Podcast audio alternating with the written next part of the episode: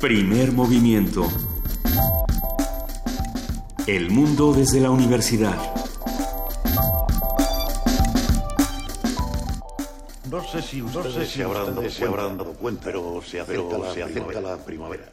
De modo que en cuanto, que tiempo, se tiempo se asiente un poco, la clase de, historia, de historia la daremos, la daremos en el campo. ¿A ustedes les gusta, la, naturaleza? la naturaleza? Ya, ya. No se han detenido, no se han detenido a mirar. La naturaleza, la naturaleza, amigos míos, amigos míos, es el espectáculo, más sorprendente, que, puede mirar, que puede mirar el hombre. Saben, saben que las hormigas, que las hormigas tienen de ganado, de ganado que les proporcionan, proporcionan leche y leche y azúcar. Saben que algunas ¿Saben arañas, que algunas arañas inventaron, el, inventaron el submarino hace millones, hace millones de años. Saben, saben que las mariposas, las mariposas tienen lengua, tienen. La lengua de la lengua de las mariposas es una trompa, es una trompa de los elefantes, los elefantes, pero finísima, pero finísima, bien roscada, bien roscada como el muelle, como el muelle de un 7 de la mañana con 6 minutos. Yo soy Juana Inés de esa en ausencia de Benito Taibo y estoy ya con Luisa Iglesias para empezar este primer movimiento. Hola, queridísima Juana Inés de esa. ¿Cómo estás? ¿Cómo están todos los que nos escuchan aquí en el 96.1 de FM? Esto que acabamos de escuchar nos está poniendo en ambiente para cosas que vamos a discutir el día de hoy. El día de hoy vamos a arrancar nuestro miércoles de lectura con una conversación con Manuel Rivas, autor de la novela que dio lugar a esta película, La lengua de las mariposas. ¡Qué maravilla! Y nos va a hablar de ecología de las palabras. Viene a la Facultad de Ciencias Políticas y Sociales de la UNAM en el marco de una de un intercambio con poetas de lengua gallega y vamos a platicar con él eh, de a qué se refiere con esto de la ecología de las palabras. A mí me empezó a angustiar ayer que nos dimos cuenta que este era el tema. Yo pensaba, ¿pero a qué se refieren? ¿Como a reusar, reutilizar? ¿Es defensa del plagio? Obviamente no. ¿A qué se está refiriendo? Va a estar vamos buenísimo. a platicar con Manuel Rivas en un momento más. Por lo pronto vamos, nos vamos poniendo en ambiente con esta, con este fragmento de esta película sobre, sobre enseñanza, sobre eso que ahora llaman resiliencia. Y que tenemos que ejercer todos y, cada uno de los que ejercer todos y cada uno de los días esto, esta película La lengua de las mariposas, que seguramente recuerdan. Muchos de nuestros radioescuchas ya son las siete con siete de la mañana. Es difícil, es difícil lo que está pasando en el país y en el mundo. Yo no sé si a ustedes ya les pasó que llegaron a la tienda muy contentos y pidieron este lo que hayan pedido, lo que quieran, y les dijeron que ahora cuesta como un montón de dinero más porque el dólar ya cuesta lo que cuesta y entonces las cosas Pero suben. Ya bajó el dólar como dos centavos. Es que, ¿qué está pasando? E, es angustioso. Obviamente las discusiones que se están teniendo alrededor del TLC, del Telecan, del TPP, por supuesto que están angustiando a tanto a mexicanos como a estadounidenses. Eh, tengamos templanza, sobre todo tengamos un análisis inteligente de lo que está ocurriendo. La ecología de las palabras es una respuesta, por ejemplo, a todo esto que ocurre así como también lo será la participación de la Dirección General de Danza. Hablaremos el día de hoy con Daniel Guerrero, responsable de redes sociales, que habla sobre el ballet de la... ¿Cómo se pronuncia? La Bayadère. ¿Así? ¿La Bayadère? Sí. Me gusta. Oui. Vamos a hablar también con nuestros amigos de la Dirección General de Artes Visuales y del Museo Universitario de Arte Contemporáneo. Adán González, coordinador de proyectos multimedia, va a hablar sobre papiros digitales. ¿Qué es esto de papiros digitales? Pues no sé, un oxímoron para empezar, porque, porque los papiros se llaman así porque vienen de la plata del papiro. Eh, eh, Entonces vamos viendo qué es esto del papiro digital. Vamos a contar con la participación de la Dirección General de Artes Visuales y del Museo Universitario de Arte Contemporáneo, el MUAC. Eh, esta semana vamos a hablar con Adán González, quien estuvo aquí precisamente el miércoles pasado, y bueno, él es coordinador de proyectos multimedia. Nos va a hablar sobre muchísimas cosas que están ocurriendo desde el MUAC, así como en la nota nacional eh, vamos a preguntarnos qué hacemos con la CONAGO. Vamos a hablar con la doctora Marta Singer. Eh, qué maravilla. Siempre que hablamos con Marta Singer uno siente este, que el mundo se va a acomodar de una u otra manera. Ella es profesora de la Facultad de Ciencias Políticas y Sociales de la UNAM. En la nota internacional, la sucesión presidencial en Francia, actos y actores eh, ya, ya se están armando como eh, sucede en este tipo de contiendas, ya, se, ya todo el mundo está levantando la mano, Hollande se está bajando de la contienda, estamos viendo qué está pasando, lo platicaremos con más detalle con el doctor Stefan Sberro, él es profesor investigador del Departamento de Estudios Internacionales del ITAM. Oye, Juana Inés, y además te toca poesía necesaria. Me toca la poesía necesaria, sí. Y estoy segura de que ayer eh, leías todas tus antologías poéticas y pues discutías contigo ayer, misma. Ayer me tocó revisar el programa de la fil. Oye, va a estar bien. ¿Va a estar Para ver qué vamos a, tener en el programa, así es que no, ayer no leí poesía, pero tenemos muchas cosas. Tenemos regalos de la Dirección General de Literatura. Estén, estén pendientes y si quieren escuchar algún poema en especial, díganos cuál. ¿Vienen muchos, ¿Vienen muchos autores de la UNAM esta vez? ¿O más bien van muchos autores de la UNAM? muchos autores de la UNAM. Se presenta La visión de los vencidos en chino, que eso va a ser algo que, que, que, platicar. Un libro sobre juicios orales, un montón de cosas. Eh, un libro sobre partidos también de María Marván y otros investigadores trae la UNAM una serie de, de, propuestas interesantes de las cuales iremos platicando durante esta y la próxima semana. Digo, porque yo siempre que, que voy al, stand de libros UNAM eh, trato de llevarme sobre todo los de solo cuento que son mis consentidos y además veo que traes uno y me puse de muy buen humor. Tenemos tres para regalar, pero los vamos a regalar al rato. Por lo pronto, nuestra mesa del día, la iniciativa de ley sobre las atribuciones del ejército en seguridad interna, esta nota que apareció ayer en la jornada y en otros diarios sobre una iniciativa de César Camacho y otra legisladora del PRI que, eh, que bueno, pues le da un cierto marco legal a las actividades del ejército en, en, labores de seguridad interna y de policía, que es lo que está haciendo. Así es. Vamos a platicar con el doctor Juan Salgado de, la, de qué tan pertinente es este. Él es profesor e investigador del CIDE. Vamos a cerrar primer movimiento esta mañana con la participación del programa universitario de bioética. Hablaremos con el doctor Jorge Linares, como lo hacemos cada semana. Él es precisamente director de ese programa y habla sobre laicidad en peligro, la llegada de Trump y la derecha integrista en todo el mundo. Eh, la pregunta es, si llegó con Trump o si nada más eh, se despertó o si cuando uno despertó eh, ahí estaba Yo creo que el dinosaurio ahí estaba, ¿eh? Ahí estaba y lo vimos desde desde hace un par de años y lo vimos desde hace más años quizá y a lo mejor es que nunca se fue. A ver, cuando este es el país de la guerra cristera, muchachos. Y cuando despertó el dinosaurio todavía estaba ahí en todo el mundo, que esa es la, la reflexión que podemos tener esta mañana. Quédense con nosotros de 7 a 10, no les hemos dado todavía las redes sociales, ahí les van, arroba P Movimiento, diagonal primer movimiento UNAM y el teléfono 5536 4339. Nos vamos ahora a una nota, por supuesto, vamos a contarles qué está pasando desde nuestra universidad. Tenemos una nota sobre el síndrome Savant. ¿Ustedes saben qué es eso? Vamos a escucharlo. ¿Te imaginas contar con la capacidad de memorizar calendarios enteros y tener referencia de cada día? ¿O hacer cálculos matemáticos con divisiones con 100 decimales? Para algunas personas esto es posible debido a que padecen el síndrome de Savant, caracterizado por un conjunto de síntomas cognitivos anómalos. Ataca a algunas personas con desórdenes mentales. La característica es contar con habilidades mentales sorprendentes. Fructuoso Ayala Guerrero, investigador de la Facultad de Medicina de la UNAM, explicó este padecimiento.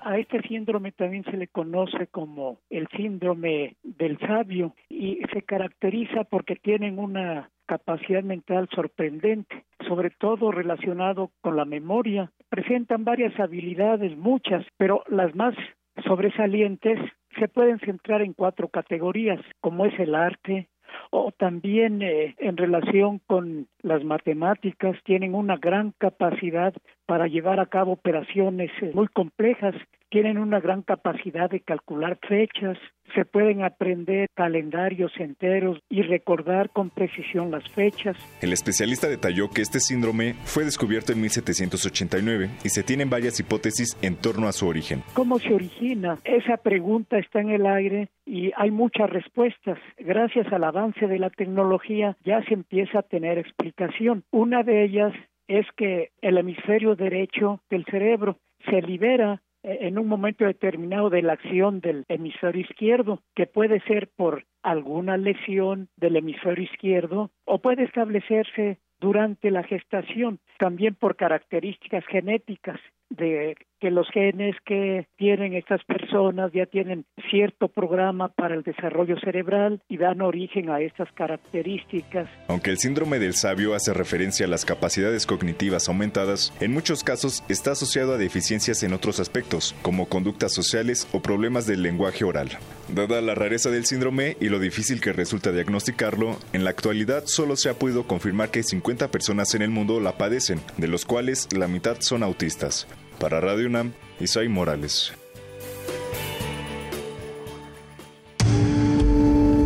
Primer movimiento. Clásicamente... Reflexivo. Bonito es despertar, querida Juana Inés, y que nos digan que somos divertidas e inteligentes. Eh, ah, eso nos dijeron. Muchísimas gracias. Nos lo dice Guillermo Peinbert, le mandamos un gran abrazo. Eh, nos gusta pensar que tratamos estos temas con inteligencia. Por supuesto que también nos encanta cuando somos dos y cuando somos tres. Un gran abrazo a Benito Taibo, que ya regresa el día de mañana aquí a la cabina de primer movimiento de Radio UNAM. Eh, por supuesto que somos este trío, ¿qué es? El trío, Galaxia. Trío Galaxia, por supuesto que sí. A ver, para todos los que son un trío y que de pronto pierden un integrante y luego regresa, y luego se va el otro y luego regresa, pero todos están juntos, va la canción infantil. ¿Para todos no, es que esta canción es. ¿A ti te gusta despertar? ¿Te cuesta trabajo despertar? Es que depende. ¿Entre semana o en fin de semana? No, bueno, supongo que a la una de la tarde después de dormir 10 horas es otra historia. Pero no, esta es la, la canción de un patito muy argán que no se quería levantar. Si se está reproduciendo esta escena en sus casas, platíquenoslo. Es difícil, cuéntenos. Eh, ¿Les costó trabajo despertarse? Vamos a escucharlo. ¿Quién es? ¿Quién es? Golpeando mi ventana. Yo tengo mucho sueño. ¿Quién viene a molestar? El pato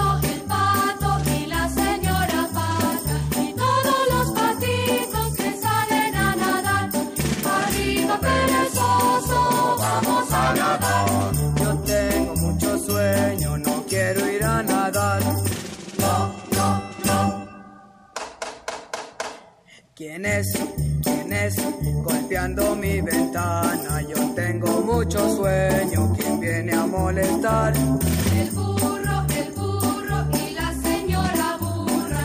Su lindo burrito que van a trabajar. Arriba, perezoso, ven a trabajar.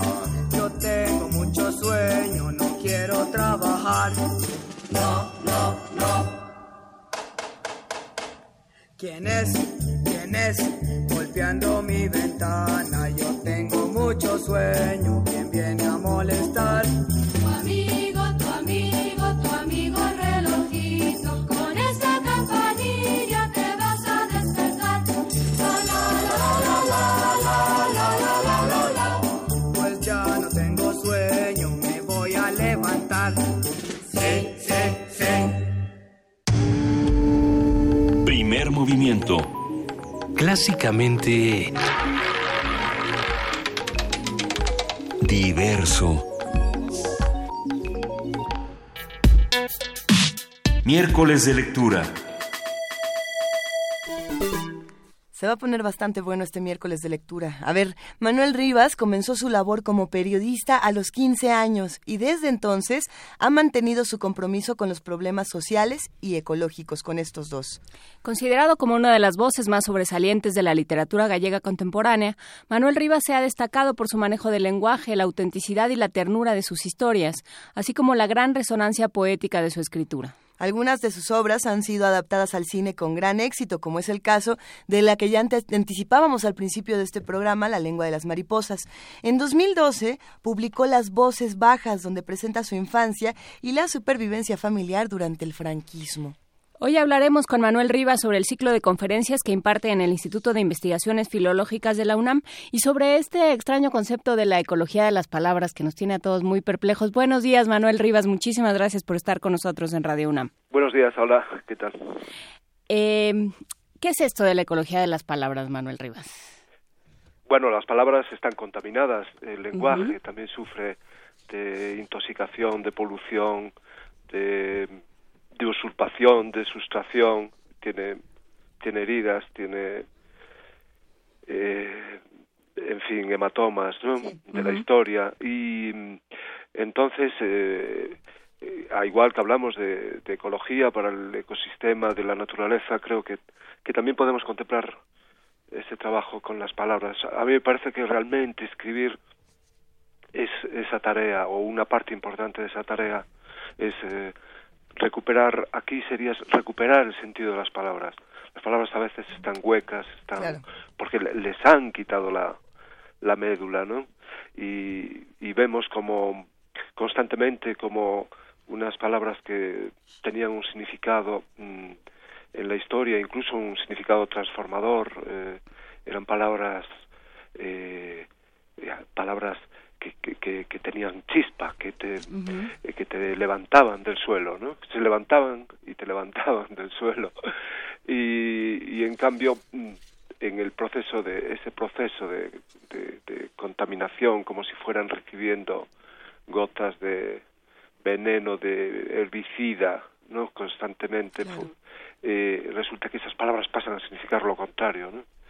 Eh, no sé, allí, por ejemplo, eh, pues, bueno, en, en España y en otros lugares se utiliza ahora mucho la palabra eh, reforma. Y, y ahora en España eh, la, la palabra reforma siempre tenía una connotación. Bueno, el siglo XIX era el, el gran siglo de las reformas, de las utopías, y reformas tenía ese sentido de que iba a pasar, íbamos a avanzar, íbamos a dar un paso adelante. Y ahora cuando escuchas la palabra eh, reforma, eh, te, te, Te echas a temblar. te mosqueas, como decimos allí, Sí. y, y dices, pero bueno, ¿qué van a recortar ahora, no? Ajá. ¿Y qué, qué va a pasar con, yo sé, reforma en la sanidad? ¿Qué va Claro. a pasar de malo en la sanidad, no? Y bueno, eso es, creo que esa tarea de, de, de escribir, la tarea de la literatura, de alguna forma es eh, custodiar, eh, decía Elías Canetti, hay que ser custodio de- del sentido de las palabras, volver a desenterrar las palabras o, o volver a cultivarlas, a sembrarlas. Claro. ¿no? Yo, yo me pregunto, Manuel, te lo pregunto, eh, ¿hasta dónde es sana una contaminación en las palabras? Es decir, eh, no es lo mismo que se contaminen en un género periodístico como en la poesía, o a lo mejor sí, eh, ¿en dónde es saludable o hasta dónde? Pensando en que eh, podemos hacer una ecología de las palabras, pero sí habrá algunas que no se salven, o no, o no sé qué opines. Sí, claro, esto mm, no no no es un no estamos hablando de, de, de- de milagros, yo hablo de tareas de tareas humanas, ¿no? De Claro. tareas eh, y, y, y- y- realmente ahí hablabas de poesía, la poesía sería como una para mí equivale a las células madre, ¿no? Eh, en este sentido la, la, la palabra poética eh, la palabra mm, eh, poética tiene esa eh, digamos que en- la poesía entre otras cosas eh, se detecta mm, porque son palabras que no quieren dominar. Es el eh, son palabras que tienen en su propia etimología además la poesía significa acción y significa sentir al mismo tiempo. Y, y tienen esa condición esas eh, palabras que tenemos la sensación que es la primera vez que, que las oímos y, y pueden ser palabras muy muy comunes no palabras eh, esas palabras sencillas que bueno que sabemos que, que son eh, a veces también las las más castigadas, las más vulnerables, ¿no? Como, a igual que en la naturaleza, hablábamos antes en sentido ecológico de la naturaleza, hay detectores, eh, seres que detectan y plantas que, que son las primeras, digamos, las que están en vanguardia, las que están en primera línea de riesgo y detectan lo que se está, la destrucción que se está produciendo, ¿no? La violencia que se está ejerciendo catastral sobre la tierra y pienso pues pues en, en los pequeños anfibios en, eh, en los seres más menudos normalmente son los que eh, primero nos avisan de lo que está pasando no Eh, pienso en las luciérnagas hay una extinción de las luciérnagas eh, eh, en, en los grillos. Bueno yo estoy pensando claro en un medio natural que me resulta más próximo pero en cada lugar podemos digamos encontrar esos seres que que detectan que, que nos están hablando cuando desaparecen o cuando eh, hablan su propio lenguaje, eh, el cambio de color, de coloración en las plantas, eh, nos están hablando de algo que se está produciendo en el cosmos, no solo en ese lugar donde están, ¿no? Y, y la palabra poética tendría para mí también esa equivalencia, ¿no? Serían pues esas luciérnagas también, ¿no? Esas luciérnagas que, sin embargo, van, eh, co- concentran la luz, ¿no? Ya llevando la, la metáfora más allá. Cuando el poeta mexicano Sabines dice, me tienes en tus manos, Sí. utiliza palabras que, que usamos todos, todos los días para, para pelearnos y para decir cosas y para, Sí. para ir por la calle. Y sin embargo las convierte en otra cosa. Claro, porque eh, bueno, hay, estamos hablando de ecología, pero eh, hay mm, otros, digamos, para mí es muy importante los recursos, además que que, que vienen de de la tradición popular. Yo creo que a veces tradición tiene unas connotaciones, ¿no? Cuando hablamos de, de cultura, de, de, político, de tal, puede tener una eh, connotación como muy conservadora. La tradición sería aquello, bueno, hay que, que, que es un lastre que quedó atrás. Pero eh, Walter Benjamin decía una cosa muy interesante sobre la tradición, decía, hay que, tenemos que arrancar la tradición de los brazos del conformismo ¿no? y convertir y, y, efectivamente la tradición popular la tradición oral en sus cuentos en sus canciones claro. eh, y también en, eh, lo vemos en la propia farmacopea no como todos estamos se está volviendo cada vez más a recursos naturales no para curarse uh -huh. y, y, entonces bueno todo es naturaleza no pero eh, efectivamente hay eh, la, en esa tradición popular hay otros recursos respecto del lenguaje uh -huh. que son extraordinarios, por ejemplo la ironía, el humor, uh -huh. es decir, cómo eh, el humor y además el humor auténtico, el, el, bueno, el humor profundo es como decía Mark Twain, es aquel dolor que conoce, el, el humor que conoce el dolor, que, que, que, que ha estado, digamos, incluso ha estado en el infierno, ¿no? Y puede decir, bueno, eh, qué frío hace en el infierno, claro. darle la vuelta, ¿no? Y, y es, es fundamental también el humor, la paradoja, el jugar con las palabras, ¿no?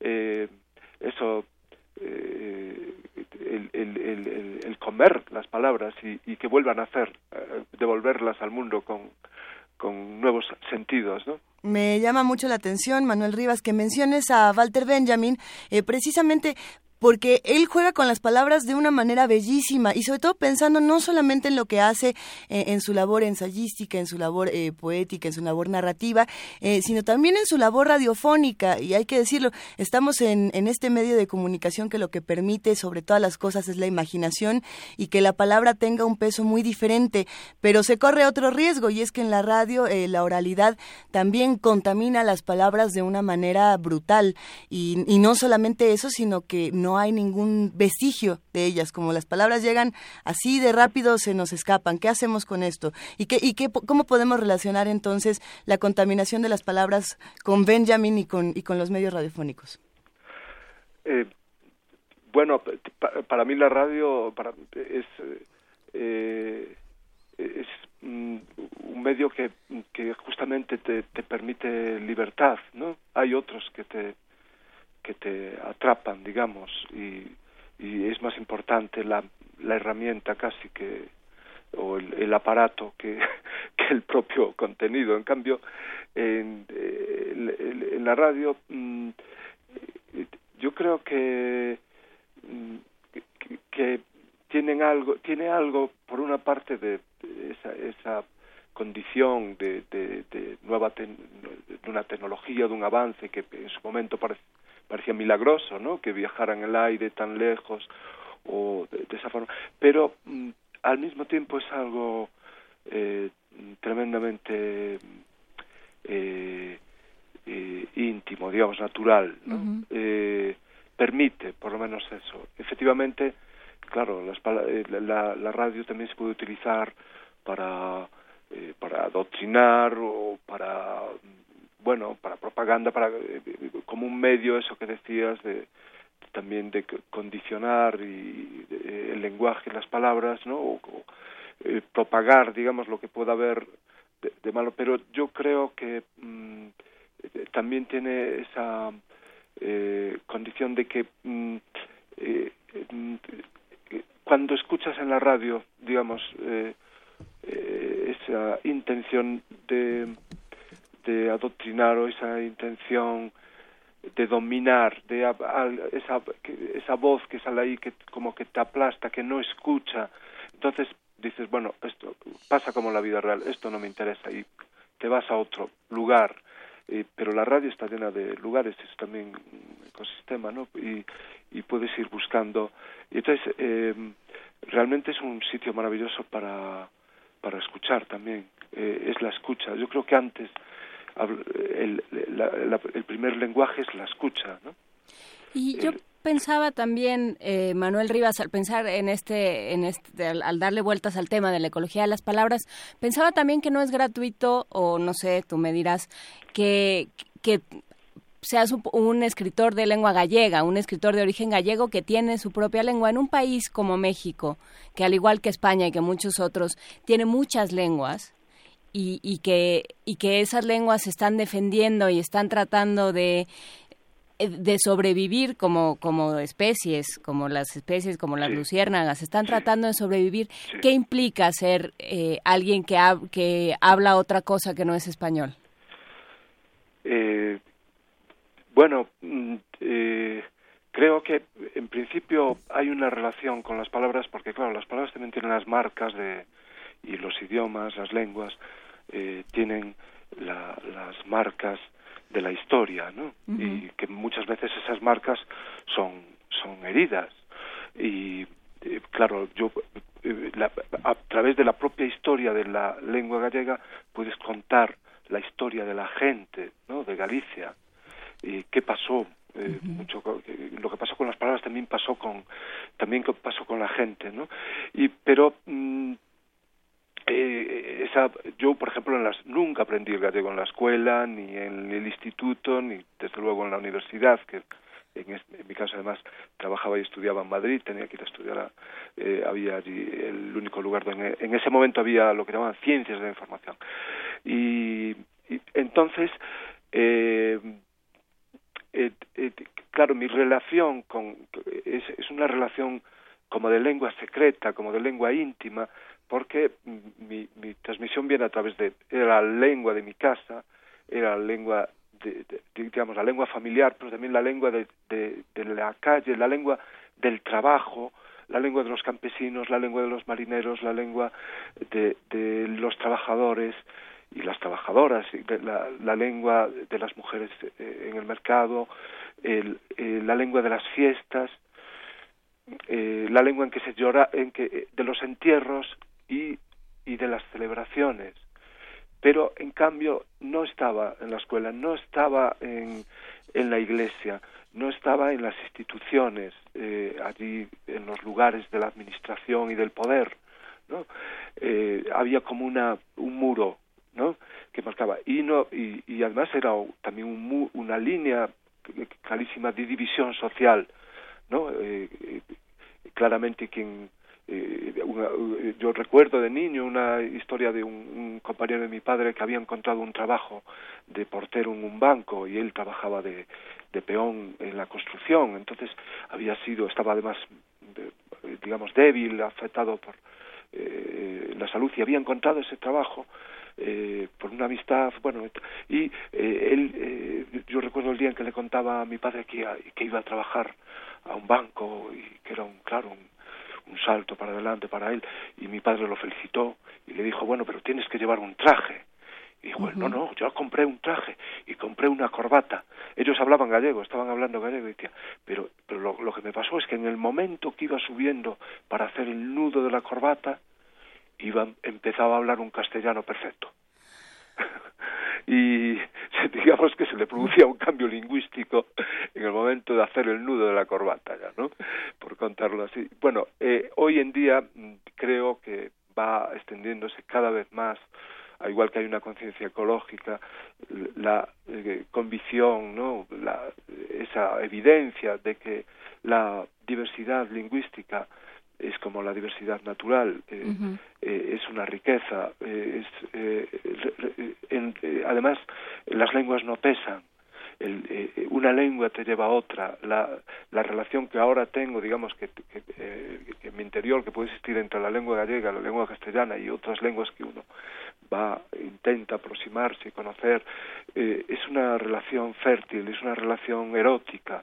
Las lenguas, nunca mejor dicho, quieren darse, Pero- quieren, abrazarse, ¿no? Pero yo, yo te detendría y diría, las lenguas sí pesan, ¿no? La- tan, tan pesan que, que fueron prohibidas. Y que en México, por ejemplo, se hizo un esfuerzo muy grande en el siglo XIX por, porque al- a, la gente, por- porque había este, este ímpetu reformatorio, como tú decías, este ímpetu de reforma, y de decir, no, ya, se acabó, si hay que enseñar a los niños, hay que enseñarles a todos en español, y hay que hacer que se olviden del zapoteco y de, del mixteco y de todas sus lenguas, porque solo nos meten en problemas. Si vamos a ser mexicanos, todos vamos a ser mexicanos y todos vamos a hablar español. En ese sentido, las lenguas sí pesan. bueno, pesan, eh, se, se les hace pesar, ¿no? Ujú. Quiero decir, porque se les convierte en... Pero la- las lenguas, eh, yo decía que no pesaban en el sentido que tú puedes, cuantas más lenguas lleves en la cabeza, Ah, claro. eh, quiero decir, eh, la- las lenguas, unas eh, atraen a otras y no, no, no son eh, un lastre, al contrario, es, bueno, está de- muy demostrado que un, una, un- una niña un niño de, de pequeños si, si son bilingües o si conocen eh, por ejemplo su lengua aquí en el caso de, México si conoce su eh, la, la lengua eh, propia la lengua del, lugar no Eh, y, y- y después aprende el, el castellano va- le va a ser ese doble conocimiento conocer bien esas dos lenguas o se aprende otra lengua quiero decir eh, próxima que la- las lenguas tienen esa condición erótica de multiplicar, ¿no? De abrir, hacer más ancha la mirada y, son una riqueza. Claro, esa otra visión, que es una visión terrible, si la vemos objetivamente, es, es como privar a la gente, eh, borrar, ¿no? Eh, una parte posible de, de, de su memoria, una parte, eh, a, a veces borrarle literalmente el hilo, de- es, la, la lengua es, es como un hilo de leche, ¿no? También hay un dicho italiano muy expresivo que es, la li- hablando de, de lo que ellos dicen dialectos, que son lenguas, ¿no? Dice, la lengua eh, bate dove duele el diente. Creo que lo dije más o menos bien. Dice, la lengua va allí donde duele el diente, ¿no? Eh, Claro. Va a detectar eh, eh, los, lo- los, eh, los problemas que hay, ¿no? Y, y claro, la, eh, la lengua es la expresión de, de la memoria, si, si eh, somos lo que recordamos, y las palabras son portadores eh, de, de, de todo, ¿no? Y lo que pasa que, perdona que me extienda un poco, pero hay esa visión, efectivamente, como decías, tremenda, de que eh, ya que somos una nación o un país o un Estado, pues tiene que haber una lengua. Pero eso te puede llevar a consecuencias, y de hecho históricamente ha llevado a consecuencias terribles. Tiene que haber solo un caudillo, tiene que haber solo un Dios, tiene que haber solo un... eh, Al final es lo uniforme, lo único, y eso es la- eh, literalmente es, es la muerte en vida, ¿no? Para un pueblo. Claro, claro, porque porque se van muriendo especies. Totalmente. Cuando, cuando se hablamos de... muriendo lo diferente. Efectivamente, si hablamos de, de naturaleza eh, y de, de un bosque es porque existen eh, diversas especies, porque eh, y tienen cobijo eh, muchas clases de, de muchas familias de animales, ¿no? Eh, lo contrario es el monocultivo. Todos sabemos a dónde lleva el monocultivo, nos encontramos enormes extensiones que solo aparece una especie eh, y que se utilizan además eh, pesticidas, herbicidas, se está eh, quemando la tierra para que solo se mantenga esa otra planta que al final ella misma también va a morir porque nadie quiere estar solo en el mundo y los árboles tampoco, ¿no? Ni los pájaros. Es, es una belleza, sin duda, lo que nos estás contando esta mañana, Manuel Rivas. Nos escriben muchísimos en redes sociales para preguntarnos eh, dónde, cuándo y cómo podemos acompañarte próximamente para continuar con esta conversación. Bueno, yo estoy, empecé ayer eh, y bueno, un día feliz para mí ayer. Eh, venía con un catarro así fuerte y, y prácticamente se me pasó allí en el encuentro con, con chicas y chicos, en, con jóvenes en el Instituto de Investigaciones Filológicas de la UNAM, en la cátedra da Lingua, Literatura y Cultura Galegas, que dirige eh, Beatriz Arias Álvarez, que es una maravilla de persona y una sabia. Y entonces eh, hoy tendremos otro encuentro a las 12 y, y mañana el, el tercero de estos encuentros en el instituto y también mañana por la tarde eh, a las 7, si no me equivoco, eh, voy a dar un recital de, de poesía eh, presentado por Juan Manuel Vadillo en, en el Ateneo eh, Republicano Español. Tenemos en este programa, porque porque estamos de acuerdo con lo que con lo que tú dices, Manuel Rivas, una sección que se llama Poesía Necesaria. porque frente al horror solo nos queda la poesía y el pensamiento. Ese es nuestro grito de batalla, por lo menos, en este programa. ¿Algún poema que quieras, eh, que, que te gustaría que sumáramos a esta poesía necesaria del día de hoy? Eh, un ¿Alguno tuyo, alguno de alguien más? Bueno, pues voy a, a ver, por aquí tengo los papeles dispersos, pero así, a ver, uno que... ¿Algún poema que tú tengas, que tú guardes en el bolsillo para los momentos de, de desesperanza? Que venga a ti en ciertos momentos. Bueno, voy a recitar uno así de memoria de muy sencillo, de un eh, poeta que se bueno falleció en el 2012 italiano Tonino Guerra y, y además era un ser eh, extraordinario. Él estuvo en un campo de concentración nazi por participar de joven en la resistencia italiana. Y después fíjate fue el guionista de Fellini de Antonioni eh, de eh, también de, de Tarkovsky de, de de bueno de muchos eh, grandes eh, maestros y maestras del, del cine y él por ejemplo es el guionista de Amacor de Blow Up las historias que vemos en Amacor son las historias que le pasaron a Tonino Guerra Sí. lo que pasa es que Fellini las llevó de forma maravillosa ¿no? al, al cine bueno pues pues Tonino Guerra escribe este poema que habla del momento en que sale escuálido casi convertido en como se decía un ex hombre del campo de concentración cuando es liberado no eh, y hay un poema que dice más o menos, dice, contento, se titula La mariposa, y dice, contento, contento, he estado muchas veces en la vida, pero contento, lo que se dice contento, fue el día de mi liberación en Alemania, en que me paré a mirar una mariposa y no la comí. Muchísimas gracias, Manuel Rivas. Están, eh, nos quedamos todos por un momento, eh, como, como siempre, aquí conmovidos y sobre todo hablar contigo ha significado eh, tantas cosas que tendremos que ir sumando a nuestro programa. Por supuesto que el día de hoy, Miedo, Memoria, Ecología de las Palabras, se presenta este 23 de noviembre de 2016 a las 12 horas. Dense una vuelta al Instituto de Investigaciones Filológicas. La página de internet es www.iifilológicas.unam.mx. Nuestra querida Vania Ya subió el cartel a redes sociales porque, como bien nos decías, Manuel, hay actividades todavía hoy, hay actividades mañana y esperemos eh, tener nuevas y, y futuras conversaciones porque nos has dejado con muchas preguntas y con muchas respuestas por aquí. Pues un placer, gracias. Muchísimas gracias. Gracias, un abrazo. Manuel Rivas, por estar con nosotros en primer movimiento. Vamos a escuchar también en dentro de las dentro de la banda sonora de La lengua de las mariposas está El manicero de Antonio Machín. Hay una escena muy bonita en la que uno de los personajes juega como a que toca el clarinete y entonces Sí. es justamente con esta canción. Hola, Conchita. El manicero se va.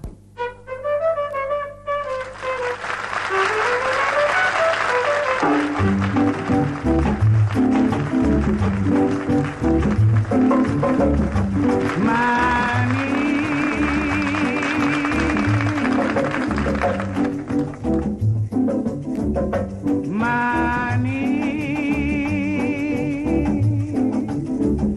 te quieres por el pico divertir, cómete un cucurruchito de maní.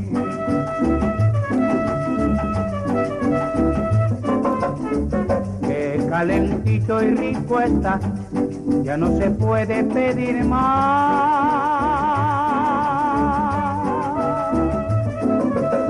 Ay, caserita, no me dejes ir, porque después te vas a arrepentir y va a ser muy tarde ya.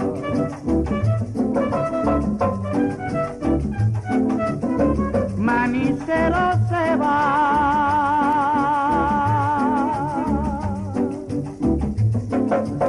Manicero se va.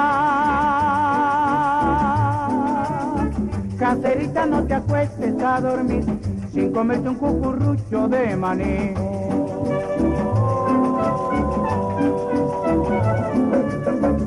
Cuando la calle sola está, casera de mi corazón.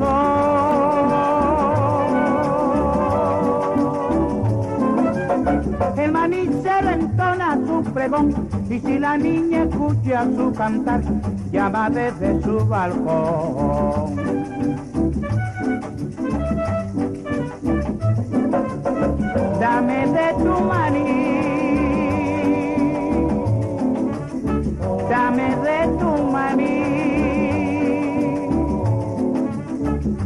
Noche no voy a poder dormir sin comerme un cucurrucho de maní.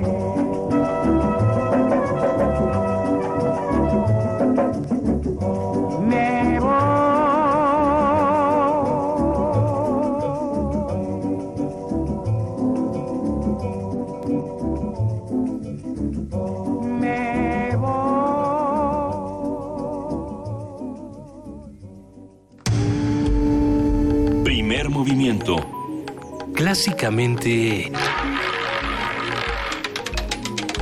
Diverso.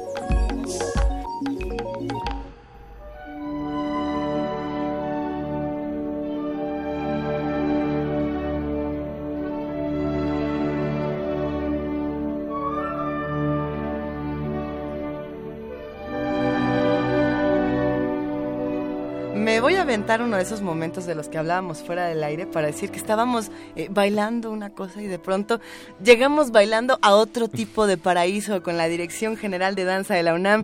Ya está aquí Daniel Guerrero, responsable de redes sociales. ¿Cómo estás, querido Daniel? Bien, ¿y ustedes? Buenos días, con un poquito de frío. Es lo, es lo que vemos. Ya te extrañábamos aquí en la cabina. Aunque, aunque haga frío, nos da mucho gusto que estés aquí. Y a mí me da muchísimo gusto estar de vuelta también acá. ¿Qué escuchamos?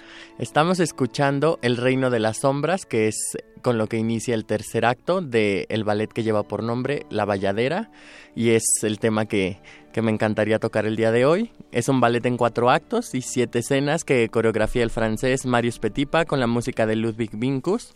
Se crea en una beneficencia para una, de, una primera bailarina rusa, Ekaterina Visem, quien interpretó el papel principal que lleva por nombre Nikilla. Se, se estrena con el Ballet Imperial de San Petersburgo, el que nosotros conocemos como el Ballet Kirov. ¿Pero ¿Es creado para ella? Es creado Ok, para ella, para una beneficencia, para una beneficencia que estaba ofreciendo. Y bueno, la escena del Reino de las Sombras, que es la música que estábamos escuchando, es uno de los extractos más famosos en la, en la historia del ballet. La trama y la música parten de un lugar muy común de las artes escénicas de la época, como Sherezada, quizás de Rimsky-Korsakov, o como que está basado en las mil y una noches, o como Turandot, que está basado en una, en una historia persa, en la ópera de Puccini. Bueno, la Valladera también está buscando, este, está brevando de, del exotismo oriental para contar una historia de amor, pues un, un poco trágica. El título proviene del vocablo portugués que utilizaron los, los navegantes de la época para describir a las, a las vírgenes que bailaban en los templos hindúes y se traduce literalmente, pues, la bailarina.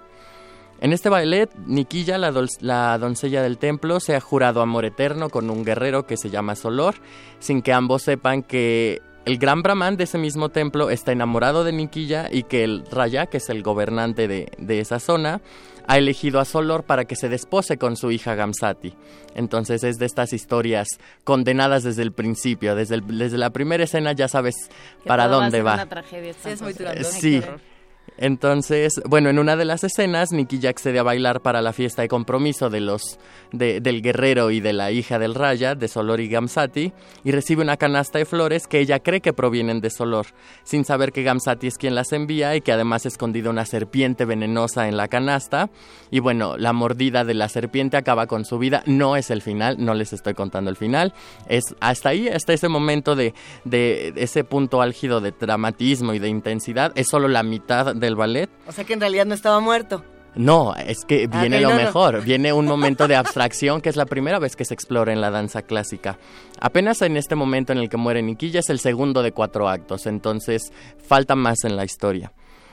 Es el inicio del tercer acto el que nos compete. Solor está abatido de dolor por ver la muerte de quien es el amor de su vida y consume opio de una pipa y se cae rendido en un sofá.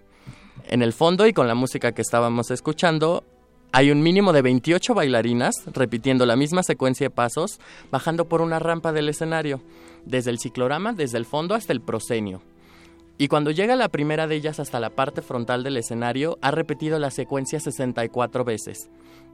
las mismas extensiones, los mismos estiramientos, todas están vestidas de blanco, tienen tiras de gasa que les cubren los brazos y que se conectan en la parte de atrás de la espalda, en el tocado del cabello, y estas sombras, este reino de las sombras, no son sino las volutas de humo del opio que acaba de, que- de fumar Solor, y entonces este efecto acumulativo del unísono para eh, es es conmovedor. Finalmente, el poder de la repetición para lograr estados alterados de conciencia se ha estudiado desde los mantras, desde el rezo de los rosarios, exactamente los derviches, y aquí se busca emular ese, ese estado de trance y de sopor que le genera el opio, pues por medio de- del cuerpo, la música y la danza. Con 28 bailarinas, con 64 repeticiones de los mismos pasos, pues es un efecto acumulativo que busca generar en el público esa misma sensación.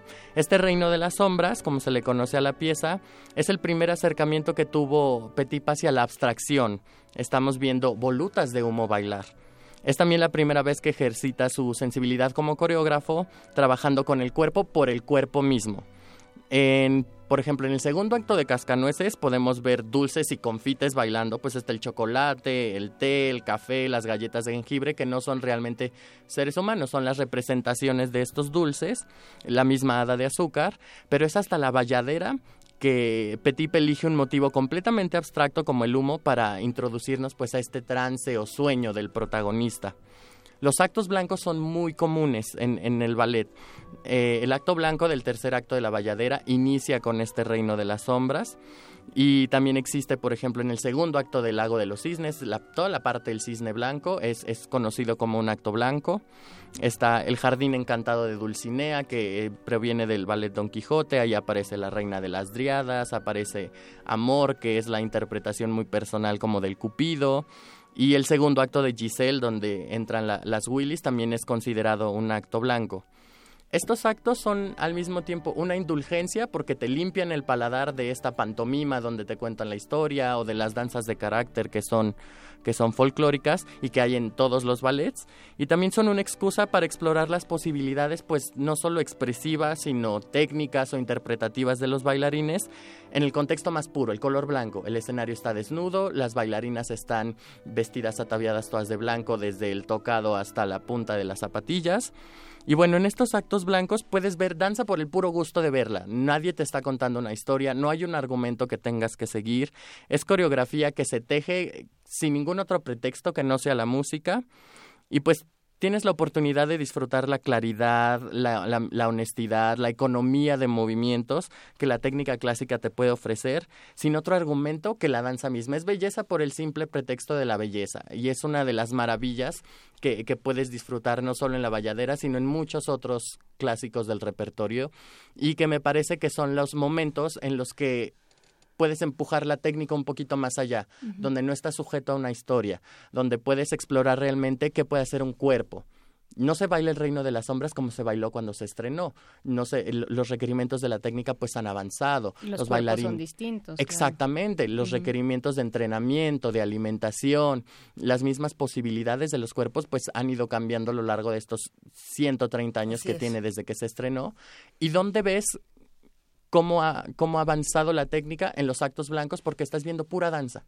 No ves pantomima, no ves danza de carácter, no ves a un protagonista, porque además ves al cuerpo de baile, que es, el, que es la parte más fuerte de una compañía. Su carta fuerte siempre va a ser su cuerpo de baile. Estas 35 chicas, 28 en el caso de, de la valladera, que son como la parte medular de una compañía, de donde sale su talento, es su cantera.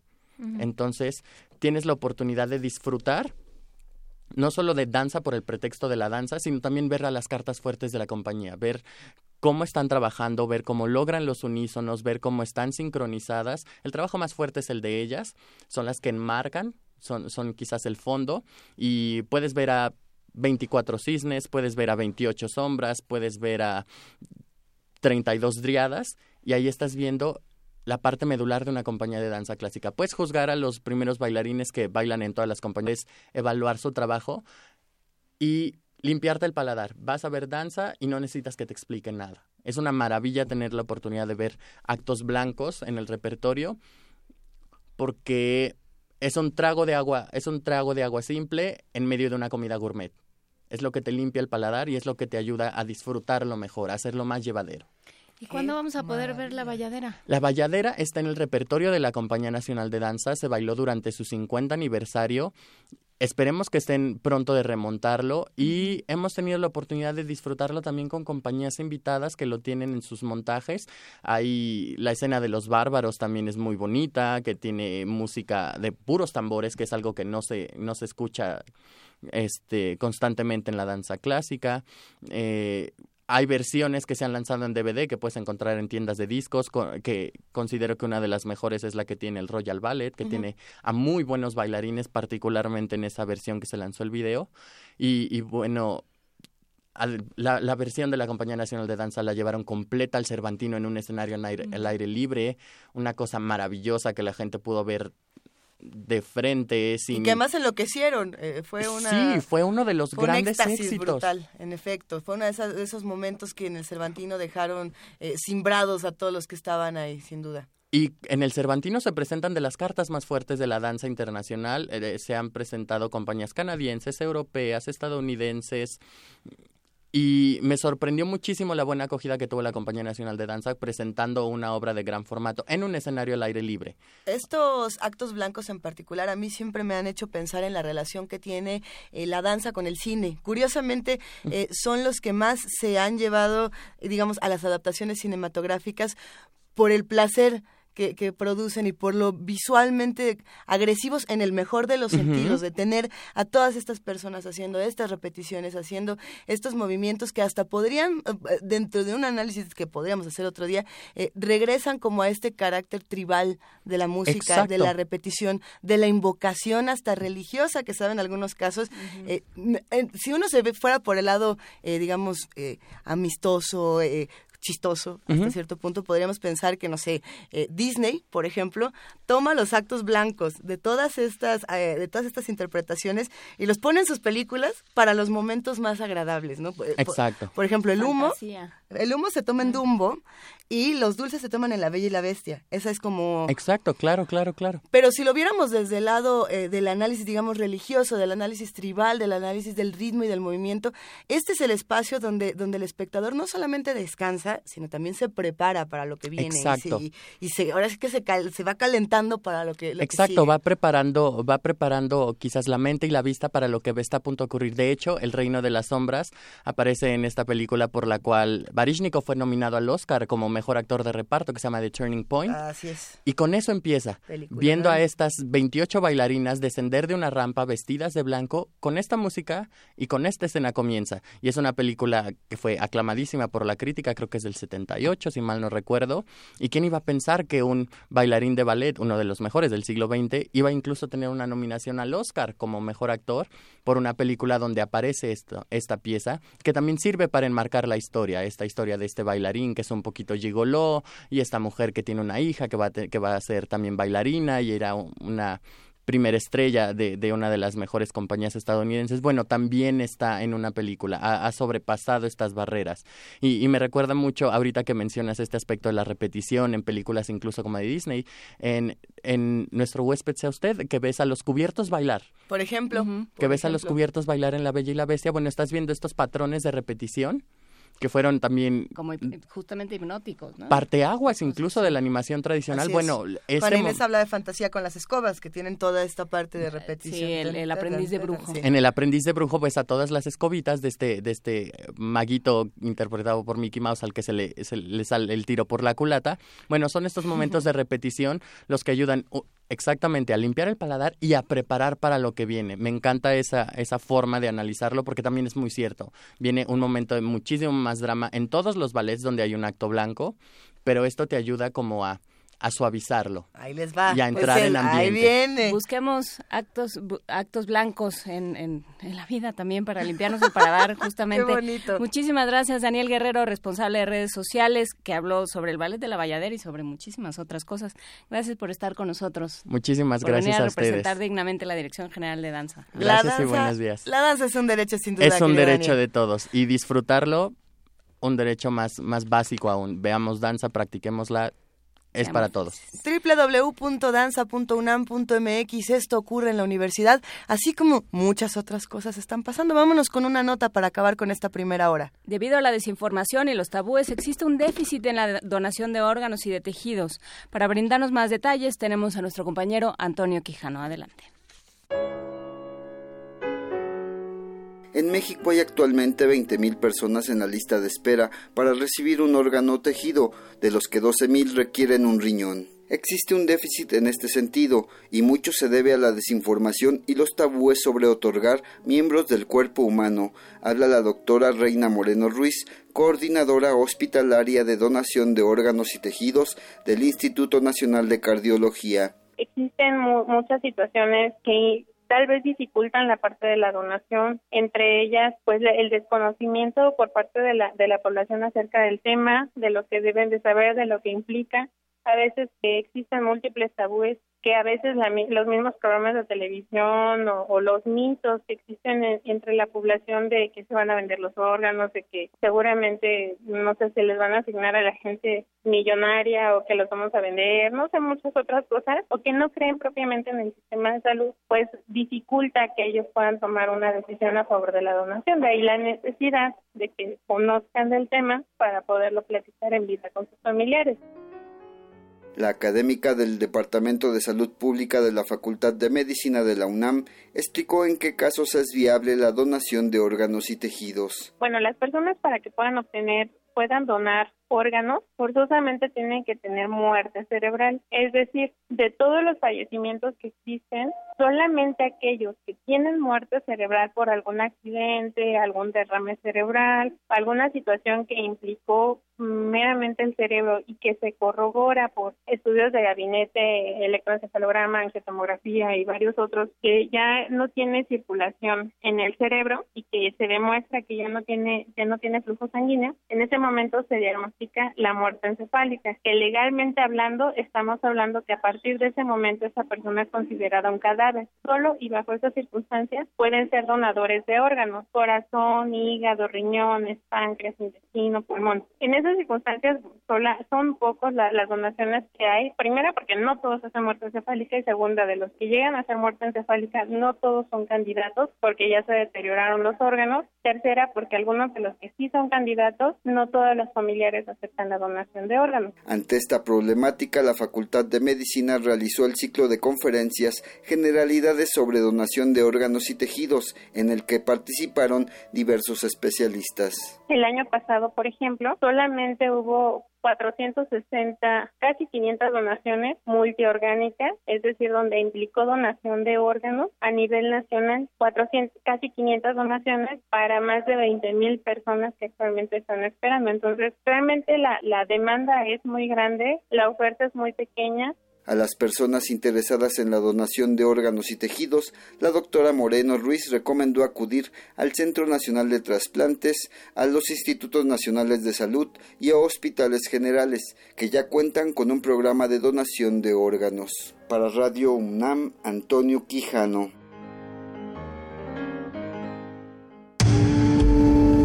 Primer movimiento. Clásicamente Universitario. Corte informativo. La UNAM. En el Instituto de Geografía de la UNAM se presentó el libro Geografía de México, una reflexión espacial contemporánea, primera obra en su tipo desde 1949. El ejemplar presenta nuevos cuestionamientos para el quehacer geográfico científico que podrán ayudar a la solución de problemas nacionales, habla Manuel Suárez, director de la entidad académica. Es la primera obra de su tipo en muchas décadas, desde que Tamayo publicase su Geografía General de México en 1949. En esta nueva geografía de México se discute una gran variedad de temas geográficos contemporáneos, lo que hace que el libro sea verdaderamente especial para todos nosotros. Es un libro lleno de ideas, de concepciones del espacio y de mapas que ilustran la distribución territorial de un gran número de fenómenos que explican la importancia de dicha distribución en su reproducción y su relación con otros procesos también espaciales. Es una obra que contribuye a una mejor comprensión de nuestro país y que presenta un gran número de nuevas preguntas para el quehacer geográfico científico y me parece que ayudarán a la resolución de problemas nacionales. Existe una versión electrónica cuyo diseño estuvo a cargo del maestro Javier Osorno y que cuenta con una verdadera tecnología de punta. César Armando Salazar, académico del Instituto de Investigaciones Económicas del UNAM, dijo que actualmente no existe una política económica que ayude a México a enfrentar las situaciones y movimientos financieros del exterior. Hemos ganado 5 mil millones de dólares en este año. Intentar mantener con instrumentos tradicionales la política monetaria en un contexto donde ya no están funcionando los instrumentos tradicionales, lo único que acarrea es un impacto sobre los costos que tiene que pagar el Estado por su deuda y por otro lado todos esos impactos negativos que existen de esta elevación de la tasa de interés del 3 al 5.25%. Lo que vemos acá es como todos los pronósticos de crecimiento para la economía mexicana han caído para 2016, lo mismo ocurre para 2017 y lo que se espera para los siguientes es aún muy incierto. No, no hay condiciones para generar un mercado interno sólido, estamos altamente vulnerables hasta los golpes y los choques externos. Y entonces lo que podemos resumir al final es no tenemos una política económica que ayude de forma adecuada a enfrentar estos choques externos al no tener un mercado interno sólido. Nacional. Habitantes de Juchitán Guerrero conformaron una policía comunitaria para defenderse de los secuestros masivos, asesinatos y extorsiones que se han registrado en las últimas semanas. Es el primer grupo de autodefensa conformado en la zona de Tierra Caliente. Al respecto, el gobernador Héctor Astudillo dijo que su administración será solidaria con este grupo. Es, a- es ahí cuando el gobierno, por supuesto, tiene la obligación de eh, poner el dedo sobre el renglón y decir exactamente que varios de los grupos que originalmente iniciaron en defensa del interés colectivo se han convertido en grupos de intereses sencillamente ajenos a la colectividad. Pero por supuesto que el gobernador entiende que cuando en una población hay abusos como el caso de la Tierra Caliente, el que aparezcan grupos que deciden defenderse, por supuesto que nosotros seremos absolutamente solidarios con ellos. Zoé Robledo, senador del PRD, presentó una iniciativa que propone aplicar la muerte civil a aquellos servidores públicos que hayan sido condenados por delitos de corrupción y que reincidan con el objetivo de que no puedan volver a ostentar un cargo público. Hoy la pena máxima por un acto de corrupción es la inhabilitación por 20 años. Con esta propuesta, la idea es que aquella persona que cometa por segunda ocasión un delito relacionado con un acto de corrupción sea inhabilitado permanentemente de la vida pública. Muerte civil. Se trata de una inhabilitación definitiva para desempeñar empleo, cargo, comisión público, pero también para participar en adquisiciones, en arrendamientos, en servicios u obras públicas. El gobernador de Oaxaca, Gabino Cue, requisó que la entidad esté en la quiebra, aseguró que las finanzas se encuentran estables. No hay tal desastre económico. El estado de Oaxaca no está quebrado. La deuda pública que estamos dejando es, eh, si cuando el gobernador Murat la dejó en 800 millones de pesos, el gobernador Ulises la incrementó a 7 mil millones de pesos. 7 mil millones de pesos es un incremento del 1.200%. En el caso de Oaxaca, nosotros no triplicamos, como se ha dicho, se duplicó la deuda de 7 mil a 14 mil millones de pesos. El Senado de la República comenzará hoy con el análisis y dictaminación de la iniciativa de reforma a la Ley de Navegación y Comercio Marítimos y de la Ley de Puertos para transferir las capitanías de puerto a la Secretaría de Marina. Economía y finanzas. Ildefonso Guajardo, secretario de Economía, aseguró que el anuncio de Donald Trump de sacar a Estados Unidos del Acuerdo Transpacífico de Cooperación Económica no cambia la postura mexicana para participar en una plataforma de comercio con el mercado asiático. si decidimos seguir adelante con esto que llevó tantos años negociar, o si lo convertimos, si lo llevamos a otra pista de aterrizaje, o si no simplemente eh, la base de esta negociación se convierte en bilateral. Internacional. El presidente de Colombia, Juan Manuel Santos, anunció que mañana jueves firmará el nuevo acuerdo de paz con las Fuerzas Armadas Revolucionarias de ese país. Y una vez firmado el nuevo acuerdo, quedan los temas de la refrendación y de la implementación. Hasta aquí el corte, en hora más información. Radio UNAM. Clásicamente informativa. Ni Shakespeare ni Cervantes. Una mujer. Mary Shelley. A 200 años de la creación del monstruo, Radio UNAM y su teatro de fin de semana presentan Helado Yaces, Corazón. Un espectáculo de Eduardo Ruiz Aviñón con Elena de Aro y Alejandro Juárez Carrejo. Del 5 al 11 de diciembre, los sábados a las 19 horas y los domingos a las 18 horas en la sala Julián Carrillo de Radio UNAM. Adolfo Prieto 133, Colonia del Valle, cerca del Metrobús Amores. La entrada es libre. Radio UNAM. El olor y textura de un libro nuevo. La trascendencia de una página. La fiesta que contienen. Todo se puede escuchar. Feria Internacional del Libro de Guadalajara 2016. Llevaremos hasta tus oídos los pormenores de la literatura contemporánea y el mundo editorial en tres horarios. De 7 a 10 de la mañana, primer movimiento. De 1 a 3 de la tarde, Prisma RU. Y de 8 a 9 de la noche, resistencia modulada. Transmisiones especiales del 30 de noviembre al 2 de diciembre por el 96.1 de FM. Radio UNAM. Clásicamente cultural. Habla Ricardo Anaya. Regresó el PRI y México no va por el camino correcto. La economía va mal, la violencia aumenta, la corrupción está peor que nunca. El PRI se tiene que ir. Y la opción tampoco es López Obrador. De él no hay nada nuevo que decir. Sus locuras han sido, son y seguirán siendo un peligro para nuestro país. Pero contigo y con el PAN sí hay de otra. Ten confianza, somos muchos. Sí se puede. Ya verás. Ricardo Anaya, presidente nacional del PAN.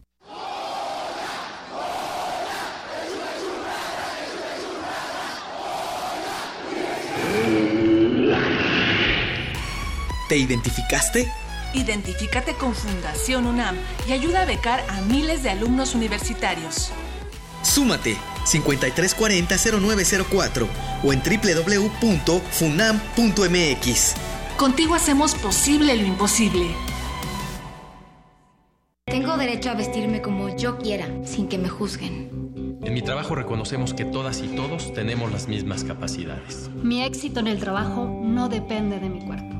No tengo derecho a hacer insinuaciones sexuales a las mujeres sin su consentimiento. Quiero caminar por las calles o usar el transporte público sin recibir agravios ni ofensas a mi cuerpo. Por una cultura de respeto al cuerpo y los derechos de las mujeres. Si vives una situación de violencia, estamos contigo. Visita www.gov.mx diagonal Mujeres sin Violencia. Secretaría de Gobernación. Abrir puertas. Perder el miedo. Abrazar lo nuevo. Aprender.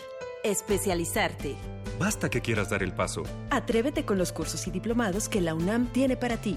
Ingresa a docencia.tic.unam.mx y lánzate a una nueva aventura que cambiará tu vida. Vive plenamente tu vida digital. Dirección General de Cómputo y de Tecnologías de Información y Comunicación, UNAM.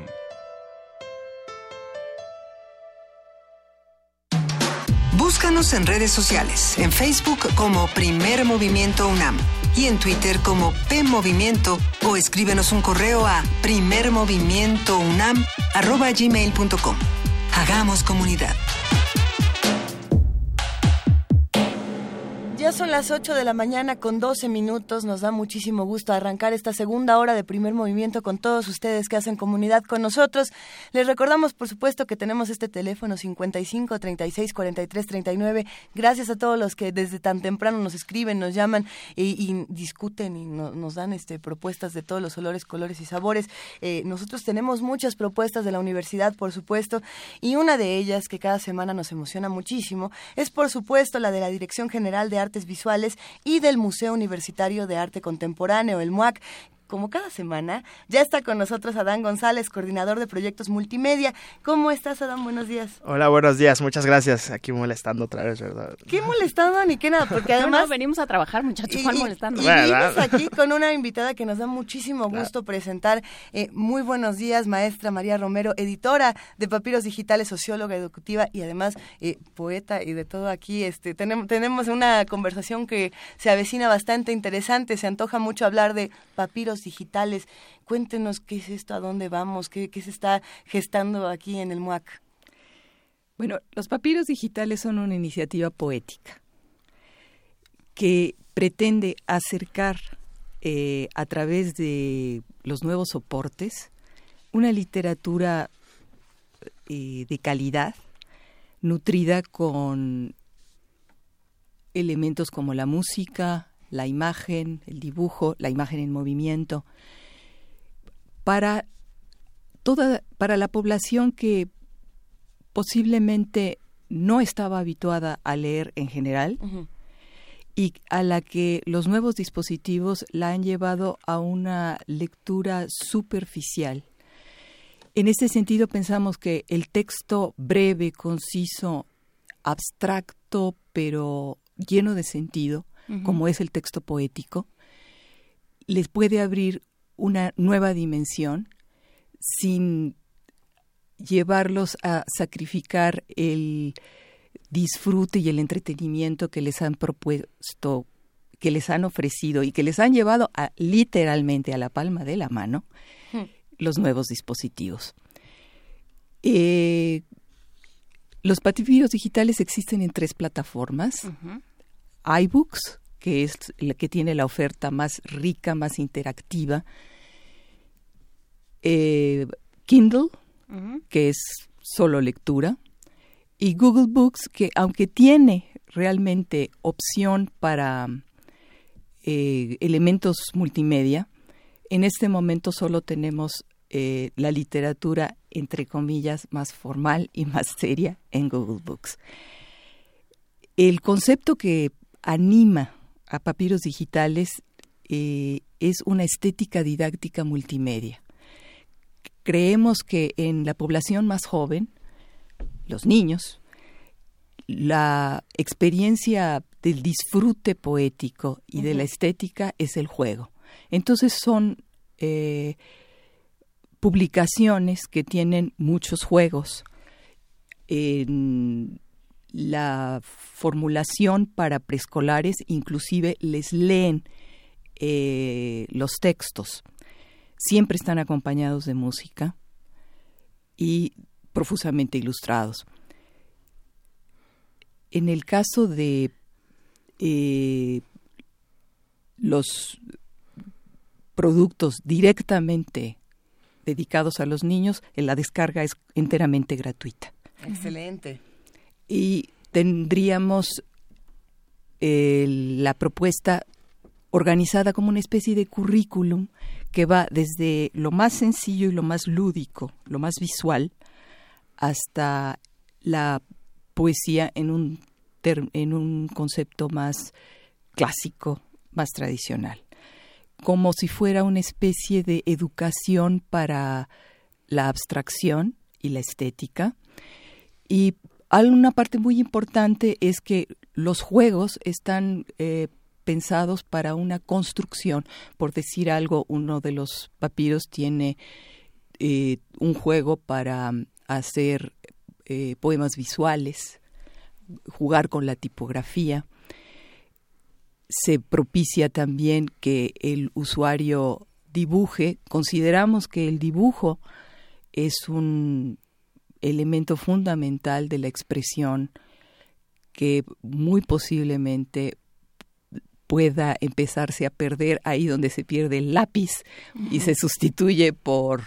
Por el dedo. Exactamente. Bueno, y E. Cummings, el, poeta estadounidense, estaría más que feliz jugando con, con su tablet, eh, haciendo precisamente este tipo de grabados, porque sostenía, como muchos poetas actualmente sostienen, que la palabra tiene que jugar con el papel, no es nada más el acto de la lectura eh, con un texto que nos encontramos o en la tableta o en el libro, sino que ya hay otro tipo de juegos. Y a mí me parece que esto eh, va a replantear mucho cómo estamos leyendo en nuestros dispositivos digitales, porque de que leemos, leemos. ¿Qué tipo de poemas son? O sea, ¿qué me voy a encontrar? Primero, ¿dónde lo busco? Eh, vamos buscándolo. como dando vueltas por mi propiamente eh, lo que vas a encontrar son los títulos. Las descargas gratuitas que tiene iBooks son la nave nodriza, una, una característica importante de los papiros digitales que omití es que son bilingües. Excelente. Eh, porque vivimos en un mundo global y porque contrariamente a las ciertas posiciones que se han puesto de moda en el mundo anglosajón, yo creo que tenemos que trabajar por el acercamiento y no por la distancia. En ese sentido, eh, los papiros son bilingües. En iBooks encuentras La nave nodriza, The Mothership, este es, esta es la publicación para los chicos más pequeñitos, digamos, eh, del año y medio, eh, que más o menos ya, ya pueden manipular un, dispositivo. que también es, eh, es descargable en iPhones de reciente generación. La joya de la corona es Gaspari Polaris, aventura musical interdimensional para juguetes animados, que tiene figuras por desplazamiento de tercera dimensión, lo mismo que la música, el dibujo, el poema y algo que consideramos sustantivo en nuestros productos es la vertiente de valores éticos y humanos. Eh, en el caso de Gaspari Polaris, después de que se presenta la historia de un muñeco que vive en tres dimensiones, enamorado de una muñeca que vive en dos. Y Qué tragedia. y la eh, y la aventura consiste en encontrar una dimensión en la que puedan coexistir ambos junto con sus muy queridos amigos. Incluye también eh, lo que eh, se llama el manual de la dimensión que encuentran y que recupera todos aquellos valores que tuvieron que poner en juego para lograr lo que se proponían. Además de incluir un juego para que los chicos compongan su propia música utilizando el código de colores que plantea el papiro. Pues está muy interesante. Vas a tener que regresar, María Romero, editora de Papiros Digitales. Es Romeu. Romeo. La tenemos, de hecho, ya aquí en nuestro, en nuestro teléfono inteligente. Ya tenemos no la aplicación, sino la descarga de estos dos primeros libros. Mientras teníamos esta conversación, ya los descargamos. Ahorita compartimos. Por favor, volvamos a hacer esto en un, en un espacio mucho mayor donde podamos discutir cuál es el futuro precisamente de este tipo de publicaciones, dónde se van a presentar. Eh, ya vamos eh, cerrando con la conversación, Adán, que ¿a dónde lo encontramos? Bueno, la presentación de la editorial Papiros Digitales se llevará a cabo en el en el auditorio. Es entrada libre el sábado 10 de diciembre a las 12 horas. Posteriormente, en el Ágora del mismo MUAC, a las 13.30 horas, tendremos una serie de, talleres y actividades relacionadas eh, a, la a la poesía, didáctica. Obviamente tendremos los descargables. Lleven sus iPads, sus iPhones y demás dispositivos móviles para descargar. Todo es entrada libre, entonces pues por allá los vemos. ¿Y va a haber, ¿y va a haber wifi? Claro, sí, ah. claro que sí. no, no, sí, claro, no, claro que sí. Pero, pero me parece que, es una alternativa que va a ser eh, del placer de muchísimos jóvenes, de muchos adultos. Además, niños o grandes nos encanta estar jugando con estas aplicaciones. Eh, María Romeo, qué placer, muchísimas gracias. Queridísimo Adán González, nos escuchamos la próxima semana. Escuchamos. Gracias a ustedes. Muchas gracias. Un placer, gracias. Primer movimiento. Clásicamente... Universitario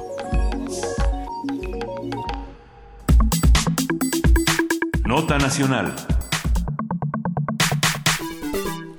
La Conferencia Nacional de Gobernadores consiste en una serie de reuniones anuales entre los titulares del Poder Ejecutivo Federal y de los estados de la Unión que, que integran la República Mexicana. Durante la reunión del viernes 18 de noviembre en Bahías de Huatulco, Oaxaca, tanto el gobernador de la entidad, Gabino Cue, como el presidente de la reunión ordinaria, Graco Ramírez, gobernador de Morelos, enfrentaron un encuentro difícil debido a la crisis económica e institucional, la presión política creciente por las futuras elecciones de 2017 y 2018 y la amenaza que representa al país que representa para el país la elección de Donald Trump en los Estados Unidos. El presidente Enrique Peña Nieto insistió en que su administración se dispone a definir una agenda de cooperación por medio del diálogo que permita defender el bienestar interno y los derechos de los connacionales migrantes que han contribuido mucho al desarrollo de México y de Estados Unidos, sin duda. Ay, qué bueno, ¿no? Por su parte, perdón, por su parte, Graco Ramírez resaltó que el consenso entre gobiernos estatales es necesario más que nunca si se quiere defender la estabilidad nacional fuera de ambiciones electorales o partidistas, dijo Graco Ramírez. No habrá diferencia política que nos impida la unidad. Uno estaba muy seriecito intentando pero es que no hay manera. Comenzaremos esta mañana con la doctora Marta Singer, profesora de la Facultad de Ciencias Políticas y Sociales de la UNAM. Marta Singer, tráenos al orden. Buenos días. Muy buenos días. Me da mucho gusto estar con ustedes y sobre todo, pues que estén tan de buen humor esta mañana. O sea, así nos pone la CONAGO. Eh, ¿Para qué nos sirve la CONAGO? Como no sé para hacer una redada a estas alturas. Bueno, realmente eh, esta, esta Conferencia Nacional de Gobernadores pues nació, eh, pues ya tiene 10 años, en el marco de eh, lo que fue la alternancia en la presidencia de la República, la novedad de que otro partido diferente al PRI gobernara en el país y eh, pues lo que eso significó mm, en cierto modo para para el PRI el haber perdido eh, el control digamos del poder centralizado que venía eh, operando desde muchos muchos años atrás. Esto eh, dio lugar a que se fragmentara de alguna manera el, el poder mm, que eh, no hubiera un altísimo mando para eh, controlar a los gobernadores como ocurrió eh, digamos desde los años este, 40 no para acá. Y eh, y entonces bueno eh, se eh, constituyó esta conferencia nacional de gobernadores. Desde mi punto de vista para que los gobernadores pudiesen eh, ponerse de acuerdo y formar un frente eh, mm, alternativo al del poder presidencial, ¿no? Eh, sin embargo, eh, por lo, la misma situación de que no todos los gobernadores eran priistas en ese momento y mucho menos ahora casi todos, el- la, CONAGO eh, fue un foro eh, que intentó generar un, un, un contrapeso a la presidencia, pero que finalmente pues no no lo logró. Eh, es me parece que hubiera sido muy interesante que eh, los gobernadores hubiesen podido eh, formalizar un espacio de diálogo entre los estados eh, para poder eh, de alguna manera eh, plasmar sus necesidades y sus diferencias eh, de cara a eh, la acción del poder ejecutivo. Eh, sin embargo, eh, no fue así. Eh, mucha gente hubiera eh, visto en ese momento, lo escribieron en su momento muchas, muchos analistas, la posibilidad de que este fuese un, un- un frente de poder. ¿no? pero eh, las diferencias entre los gobernadores, las diferencias de fuerza entre los estados y sobre todo eh, pues el control eh, a través de eh, el partido eh, dominante eh, que todavía eh, eh, lo sigue siendo aunque con muchísimas fisuras el PRI pues impidió que los partidos de oposición encontraran ahí también un espacio interesante de diálogo entonces realmente se ha convertido en un espacio pues muy insignificante, ¿no?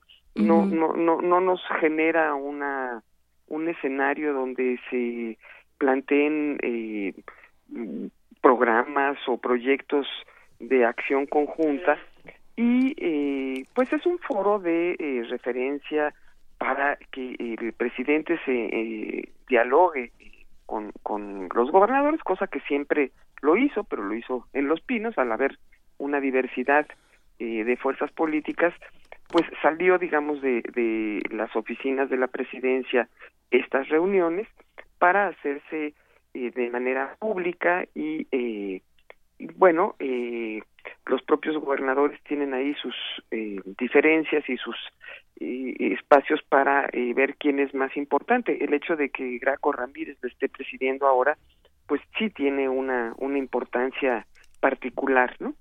Desafortunadamente, en este diálogo que tuvieron esta eh, eh, semana pasada, no, mm, digamos, donde hubieran tenido que plasmar una eh, una, una posición eh, conjunta para enfrentar lo que puede ser una crisis eh, en el regreso de numeroso grupo de eh, connacionales que están en Estados Unidos o para enfrentar eh, la pérdida de inversiones norteamericanas en el futuro inmediato, pues eh, no, no, no dio lugar a un pronunciamiento serio, fuerte, ni tampoco a fijar una posición de cómo vamos a construir el futuro inmediato en virtud de los grandes cambios en, en, la eh, distribución de eh, las inversiones extranjeras que eh, eh, a nivel mundial seguirán a la toma de posesión de Donald Trump, ¿no? Sí, en realidad eh, es, es, interesante pensar que esto que nació como un contrapeso para el presidencialismo eh, se convirtió en, en, un poder por sí mismo eh, que también está muy cuestionado. O sea, es, es interesante y, y, estamos hablando hoy de la CONAGO, Marta, por, por obvias razones, porque llega en un contexto donde los problemas están afuera y adentro, donde, donde viene esta, esta, esta época pues un tanto amenazante, un tanto lúgubre y, y sobre todo de, incertidumbre. No sabemos si van a regresar, si no, en qué condiciones, eh, qué va a suceder y qué va a suceder con las remesas, que es otro tema importantísimo. Pero, pero también llega en un momento en el que está cuestionado eh, la figura de los gobernadores, bueno, la de Graco Ramírez de entrada. La de Graco Ramírez, este, pero, pero, o sea, esta idea de, de los gobernadores como seres insaciables que, que acaban con el, con el dinero y los impuestos, y la figura de Peña Nieto, por supuesto. Entonces, eh, ¿qué, qué, qué hacemos con estos personajes? ¿Qué hacemos con los poderes locales? Pues sí, ese, ese también es un, un, un tema muy eh, destacado, ¿no? Como en esta reunión de gobernadores no eh, se fijó una posición frente a eh, los gobernadores corruptos, que realmente no sabemos a ciencia cierta cuántos de los 32 estén en una situación delicada de eh, pues estar vistos por la, la justicia como como violadores de las leyes, ¿no? Nos sorprenden día a día eh, los eh, la información que sale a la luz pública sobre la manera como administran los bienes de la nación no en sus diferentes estados y eh, no hubo ningún pronunciamiento que en ese sentido se hiciera. Por otro lado el hecho de que haya habido estos grandes fraudes y estos grandes robos en las entidades federativas ha llevado a que algunas de ellas realmente estén en una situación eh, donde sus arcas están vacías, ¿no? Como es el caso de Veracruz eh, y Chihuahua. Eh, Chihuahua, bueno, en Chihuahua seguramente con el cambio de mm, partido en el poder eh, habrá eh, que eh, van a profundizar en las investigaciones de corrupción, ¿no? lo mismo en el caso de Veracruz, la situación creo que es mucho más dramática. El, el, otro día Lorenzo Córdoba del INE señalaba que no había dinero para organizar las elecciones es decir, eh, hay, hay una situación ahí realmente muy, las elecciones del próximo año, sí.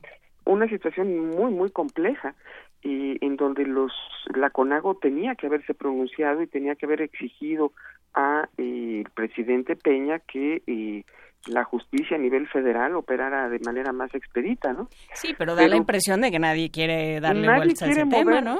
Vaya a ser. ¿no?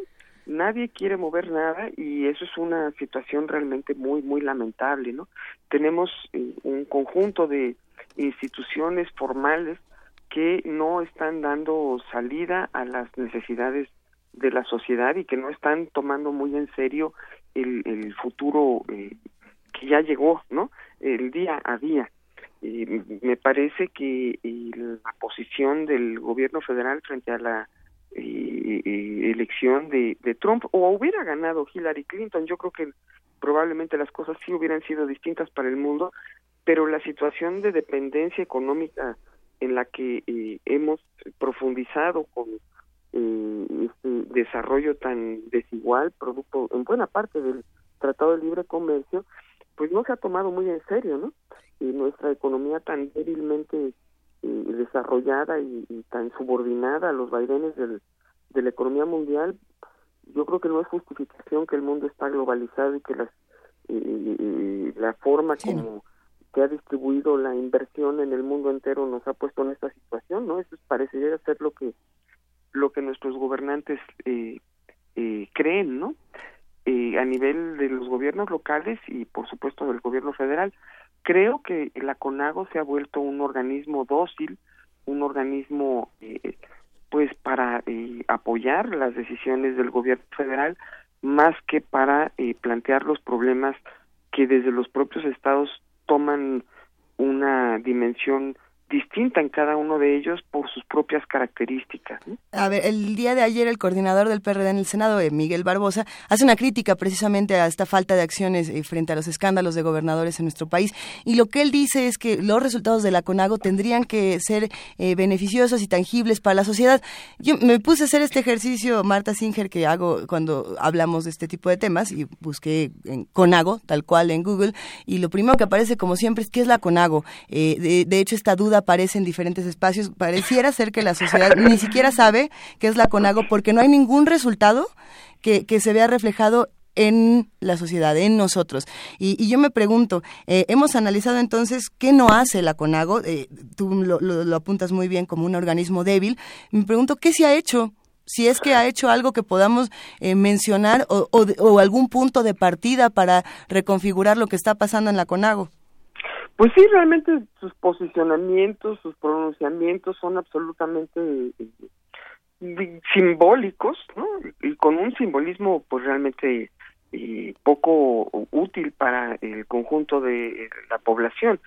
Son más bien posicionamientos que tienen que ver con eh, los las los acuerdos entre la clase política con digamos que la, la, la necesidad de eh, estar todos en esta eh, en este juego donde unos entran y otros salen pero todos se quedan no eh, nunca hubo por ejemplo un pronunciamiento de la CONAGO sobre los acontecimientos de, de, de Guerrero de de Ayotzinapa. Nunca hubo un pronunciamiento de la CONAGO en relación a y las catástrofes ambientales, nunca hubo, en fin, eh, hay mil temas en los que simple y llanamente lo que hay es un espacio como para en el muy muy viejo formato pues alabar eh, al, a la forma como se ejerce el poder desde la presidencia hasta sus propios eh, espacios eh, locales. Y eh, fortalecerse entre ellos, ¿no? Con a pesar de las diferencias. En algunos momentos, pues sí ha sido escandaloso o se han eh, eh, eh, mostrado sorpresas, ¿no? De que algún gobernador se niega a ir para no legitimar la reunión o que algún jefe de gobierno del Distrito Federal este dice no pues yo ahí no estoy porque no me importa no o sí estoy pero yo quiero ser el presidente del, del, grupo o en fin sus reuniones son verdaderamente poco significativas no no están en los temas en los temas eh, de importancia no eh, constituyen verdaderamente un, un contrapeso y mucho menos eh, están sirviendo para eh, resolver los problemas que cada estado está enfrentando pues de manera coordinada, ¿no? Sí, y, y desde luego, o sea, pensando así nada más para aventar temas así, ¿no? De, de, de, de lo que se le viene uno a la mente. Eh, inseguridad, o sea, ya podrían haber hecho algo con, con Guerrero, Michoacán, o sea, con toda esa zona. Luego ya podríamos haber hablado de que van a ser los estados Zacatecas, Chiapas, o sea, aquellos estados a los que piensa uno que van a regresar si regresan estos estas personas o qué va a pasar cuando nos quedemos sin remesas. O sea, ya podían haber hecho realmente un trabajo. Y lo que a mí me llama la atención, Marta Singer, y a lo mejor será eh, cosa de que lo platiquemos después porque sabemos que te tienes que ir, pero, pero me llama la atención, entramos a 2017 con una clase política a la que no solo eh, no le creemos y en la que no, no ni le entendemos. que no nos sentimos representados sino que francamente nos pone muy enojados y, y, queremos meternos a la cárcel a todos o sea en lo que averiguamos seguro les encontramos a todos pero por principio eh, queremos como como meterlos a todos a la cárcel. Entonces cómo llegamos así a un proceso electoral en muchos pues, estados y al, al, al inicio de la contienda presidencial Exactamente, y yo creo que para eso le sirve la CONAGUA a los gobernadores, es una plataforma política, ¿no? Para posicionarse frente a, a, sus propios partidos, ¿no? Para posicionarse eh, frente a las decisiones de las próximas candidaturas, para eh, sacar la cabeza y decir, bueno, yo también puedo ser presidenciable en el 2018, es decir, eh, es una plataforma política mucho más que un espacio deliberativo y que un espacio para rendición de cuentas, ¿no? Y, sí, efectivamente en sus pronunciamientos, en sus eh, documentos que han ido generando a lo largo de estos 10 años, que eh, se pueden ver ahí en su página de internet, eh, se ve también la pobreza de sus resultados, ¿no? Son pronunciamientos discursivos sumamente elementales, ni siquiera eh, son propositivos, pero luego además no se cumplen, ¿no? O sea, se comprometen por la transparencia y pues resulta que eh, no coadyuvan a la transparencia.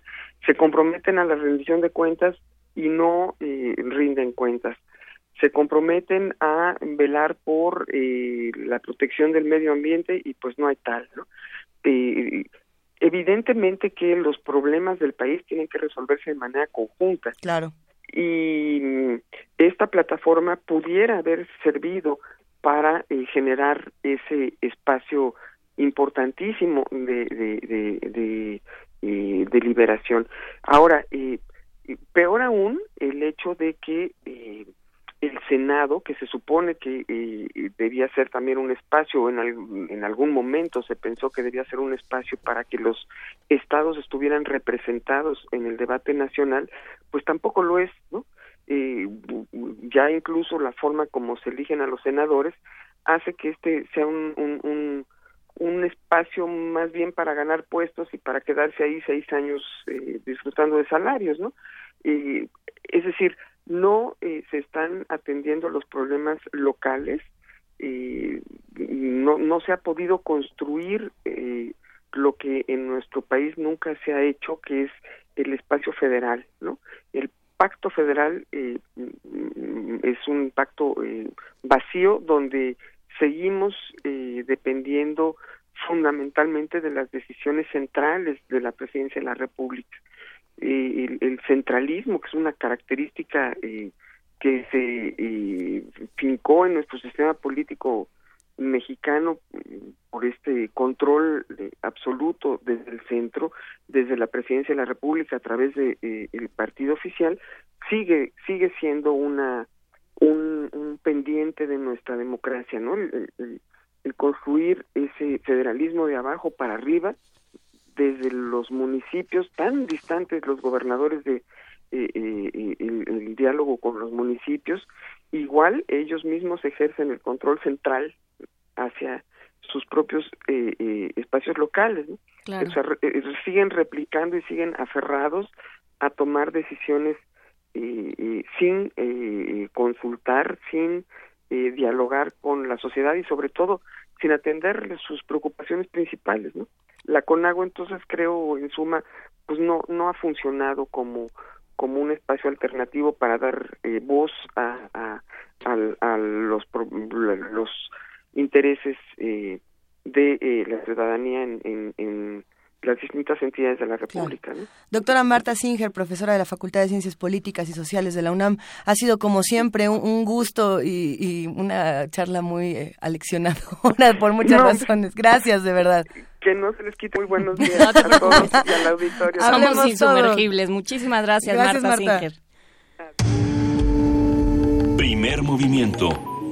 Clásicamente Universitario. Nota Internacional. Las futuras elecciones de 2017 en Francia parecen marcadas por la creciente popularidad de políticos de extrema derecha en el continente, el miedo a la llegada de inmigrantes musulmanes y el desgaste del gobierno encabezado por el presidente François Hollande. No, esto no es una nota de Estados Unidos, aunque, la, el arranque se parece muchísimo, ¿verdad? La reelección del socialista parece cada vez más lejana cuando la futura votación tiende a definirse entre quién será el candidato del Partido de los Republicanos y Marie Le Pen, líder del Frente Popular, organismo que persigue un Brexit francés. ¿Qué tal esto? La elección del pasado domingo entre los precandidatos del partido que tiene mayores probabilidades de hacer frente a Le Pen dejó fuera al expresidente Nicolas Sarkozy, llamando a una segunda vuelta a dos ex primeros ministros, François Fillon y Alain Juppé. Fillon sorprendió en la primera vuelta al remontar las encuestas, obteniendo un 44% de los votos, 16 puntos más que Juppé. Tanto Fillon como Le Pen son conservadores estrictos que ponen en duda las políticas de acogida de inmigrantes de la Unión Europea y la influencia del Islam en Francia. Para hablar de esto, eh, conversaremos esta mañana sobre los últimos acontecimientos, los actores, propuestas y posicionamientos de las próximas elecciones presidenciales en Francia. Está con nosotros el doctor Stefan Esberro, profesor investigador del Departamento de Estudios Internacionales del ITAM. Muchísimas gracias, doctor Esberro, por estar con nosotros esta mañana. Platicábamos hace unos meses de esta eh, muy anunciada eh, salida de, varios candidatos en Francia y ahora ya sucedieron las primarias de los republicanos. ¿Qué, qué, en qué vamos? ¿Cómo, se, ¿Cómo pintan las cosas? Bueno, pues este, hoy precisamente va a haber el debate entre los dos eh, candidatos que quedan, porque en Francia siempre hay este sistema de dos vueltas que permite eliminar a todos los candidatos menos dos. Entonces hubo debates con siete candidatos. Hoy es el debate con eh, los dos eh, que quedan en la segunda vuelta, Juppé y Fillon, como lo mencionaron. Uno de ellos tiene muy fuertes probabilidades de volverse el nuevo presidente de la República de Francia en mayo del 2017. Y hasta ahora Fillon lleva todas las de ganar esta contienda el próximo domingo.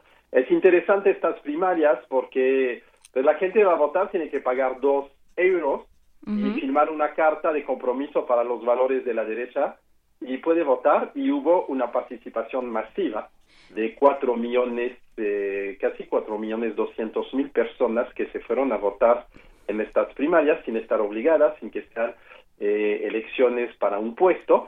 Eh, y entonces, pues es un movimiento ciudadano interesante. También obliga a los candidatos a exponer un poquito sus, eh, sus programas y eh, contrariamente a lo que acabamos de escuchar con pues, el profesor de ciencias políticas sobre la política en México, en Europa todavía los candidatos se, se acatan eh, gran parte de sus, de, sus promesas, de sus programas. Inclusive el actual presidente Hollande eh, cumplió con casi todo, todas las promesas que hizo en su en su campaña y está mencionándolo ahora en, la campaña presidencial que se anuncia, está mencionando que él sí cumplió. Entonces, los programas de Fillon y de Juppé sí son importantes y los van a detallar hoy en la noche y el domingo eh, uno de ellos probablemente Fillon eh, va a ser el candidato de la derecha que tiene todas las de ganar porque, como mencionamos también, es muy poco probable que los socialistas eh, se queden en la segunda vuelta de esta elección presidencial en mayo del 2017. en, dentro de los socialistas está, por supuesto, eh, François Hollande, pero también está Macron, ¿no? Este, este otro ministro. Eh, también va a haber una primaria socialista eh, donde van a poder votar todos los militantes socialistas, pero cualquiera que pague dos euros. Eh, Macron no se presenta en esta primaria. Él es un candidato independiente, sin aparato de partidos. Eh, dice que no es ni de derecha ni de izquierda. Vamos a ver cómo evoluciona esta candidatura de Macron, porque muy pocas veces hubo un candidato independiente con tanta aprobación. No es masiva, pero 10 o 13% de los franceses dicen que votarían por él, eh, que sí va a ser una cosa interesante porque es un factor más para asegurarse de que la izquierda va a, quedar eliminada de la segunda vuelta, porque él va a dividir aún más los votos de la izquierda. Lo que nos han enseñado las encuestas en los últimos meses y en los últimos años es que ah, todo puede suceder y que hay un grado de, que todo es impredecible últimamente. No pensábamos en el Brexit, ocurre el Brexit. No pensábamos en lo que ocurría en Colombia, bueno, están ocurriendo otras cosas. No pensábamos lo que iba a ocurrir en Estados Unidos y bueno, ahora está Trump como presidente. Eh, ¿Qué, qué, qué es lo impredecible o qué es lo que podría suceder, lo que nadie espera que podría suceder en Francia en estas futuras elecciones? Bueno, igual, igual y la victoria de Fillon era, no, había sido prevista por los sondeos y fue una victoria aplastante. O sea, ya no sé por qué los periodistas y los académicos le hacemos caso a los sondeos si sabemos que se equivocaron todo el tiempo. Eh, realmente son una fotografía muy eh, puntual de lo que pasa en el momento de la encuesta y no sirven de mucho. Entonces, sí, todas las sorpresas pueden ocurrir en Francia, inclusive que Fillon no ganara eh, la primaria, mm, lo dudo mucho, pero eh, hay que ser prudente. Y también en la elección presidencial pueden ocurrir cosas. Puede que los socialistas tengan un candidato fuerte si el presidente Hollande no se vuelve a presentar porque él es sumamente impopular eh, no por no porque cometió errores pero por ser poco carismático y activo realmente no hizo gran cosa eh, hizo algunas cosas pero no es carismático no es eh, autoritario como se espera de un presidente eh, y entonces es poco popular. No estuvo involucrado en escándalos, hizo avanzar muchas cosas, pero es muy, muy impopular y entonces si él no se vuelve a presentar, puede que de repente un socialista eh, emerja en la segunda vuelta. Lo dudo en, actualmente. Eh, con Sarkozy había una pequeña posibilidad porque Sarkozy también era sumamente impopular eh, y entonces a lo mejor no hubiera podido llegar a la segunda vuelta a favor de un candidato socialista. Lo que todos los sondeos prevén es que Marine Le Pen del Frente Nacional sí va a estar en la segunda vuelta.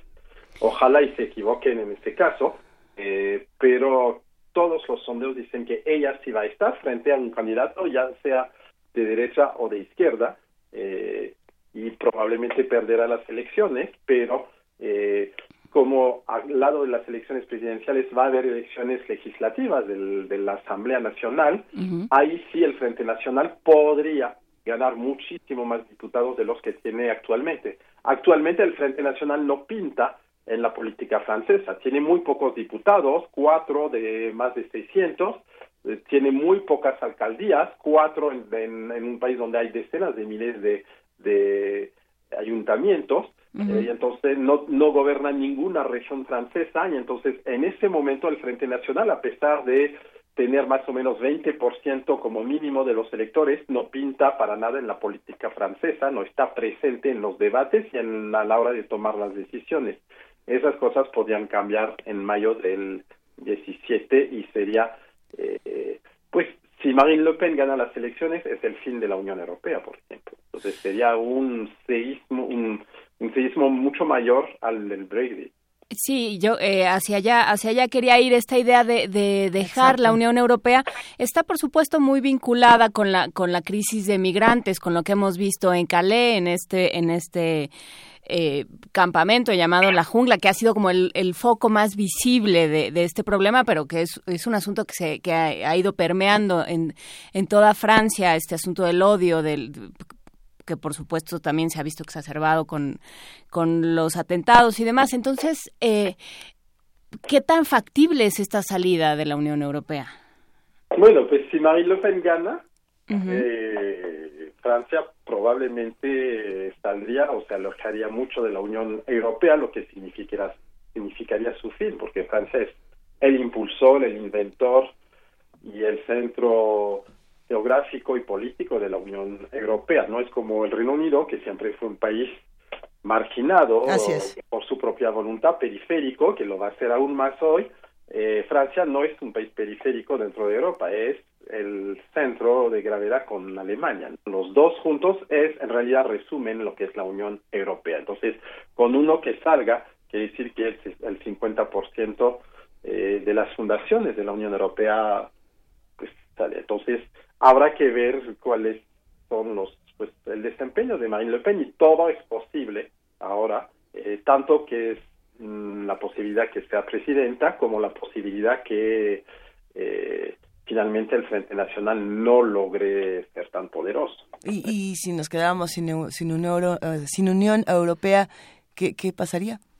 ¿Qué, qué, se nos viene encima a todos? Porque lo que pasa en Europa, de una u otra manera, también viene a nuestro país, también viene a todo el mundo. Eso ¿Qué pasaría con Angela Merkel, que acaba de anunciar que ahí va de nuevo? Hijo. Bueno, pues, pues no se puede prever lo que pasaría, tampoco se acabaría el mundo, por supuesto, estos países seguirían presentes. Ya se ve que con el Brexit no se acabó ni el Reino Unido, ni, la Unión Europea, ni el resto del mundo, solamente se empobrecieron un poquito más los británicos y quedan marginados de la política internacional, eh, pero no pasó tampoco a mayores. Eh, si Francia sale de, de la Unión Europea, pues se tendrá que adaptar el mundo. Hay que ser un poquito optimistas en el sentido de que, eh, pues primero no es un hecho seguro de que gane Marine Le Pen. Ahora todos los sondeos también prevén que no, no va a ganar en la segunda vuelta, porque hay lo que se llama el Frente Republicano y todos los partidos se unen contra el Frente Nacional. Entonces, ganaría 20% o 30% de los votos y 70% para el otro candidato. Esa, eso ya ha pasado con Chirac, que ganó con el casi el 80% de los votos frente al padre del actual dirigente del Frente Nacional, Jean-Marie Le Pen. Y entonces esperemos que eso pase otra vez. Ahora bien, tienen razón que este problema de los refugiados, de los migrantes, eh, es un problema que azota a Europa y que provoca reacciones muy fuertes también en, en Estados Unidos. Sí, y es curioso en un, en un país como Francia que ha sido históricamente defensora de, de los derechos de los obreros, de los sindicatos, o sea, de ha sido un, un país donde tradicionalmente los, los ideales de la izquierda han tenido mucha raigambre, ¿no? ¿Qué, qué, qué va a pasar? ¿Qué, ¿Qué, está sucediendo con la sociedad francesa? No, pero eh, también no solamente es una responsabilidad de la sociedad francesa, eh, que creo ha respondido de forma bastante digna frente a estas matanzas que pasaron el año pasado. Centenares de franceses eh, matados en las calles, en los cafés, en los desfiles de, del 14 de julio por el terrorismo islámico. Y a pesar de eso, pues no hubo un movimiento de masa, de racismo como existe ahora en Estados Unidos con la elección de Trump, por ejemplo, ¿no? Entonces, también hay que ver que eh, hay condiciones exteriores, hay ataques terroristas que hacen que eh, que Marine Le Pen pues, sí, obtenga más votos de lo que de lo que debería, eh, y, pero la respuesta de los franceses, franceses ha sido relativamente tranquila frente a eso. Imagínense si hubiera atentados en Estados Unidos o inclusive en México, donde murieran centenares de personas a nombre de, del Islam. ¿Qué, ¿Cuál sería la reacción de la gente? Preferimos no imaginarnos. Pero, pero eh, ¿y el gran perdedor aquí es Sarkozy? ¿Qué pasó con Sarkozy? Sí, pues es La furia de Sarkozy.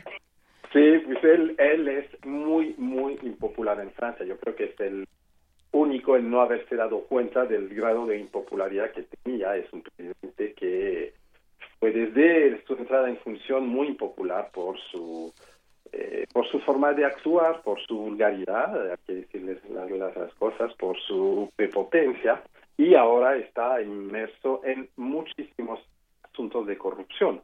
No es la corrupción como aquí, la corrupción para enriquecimiento personal, es corrupción política, es un poquito diferente, pero sin embargo está inmerso en muchos de estos casos y los franceses pues están hartos de verlo. Él no se había dado cuenta de eso, mm, tiene un dominio del aparato de su partido y entonces pudo llegar a, presentarse, pero pues fue una, una bofetada terrible. Inclusive en la ciudad de la cual es alcalde perdió las elecciones primarias. O sea, realmente está claro que los franceses no lo quieren ver.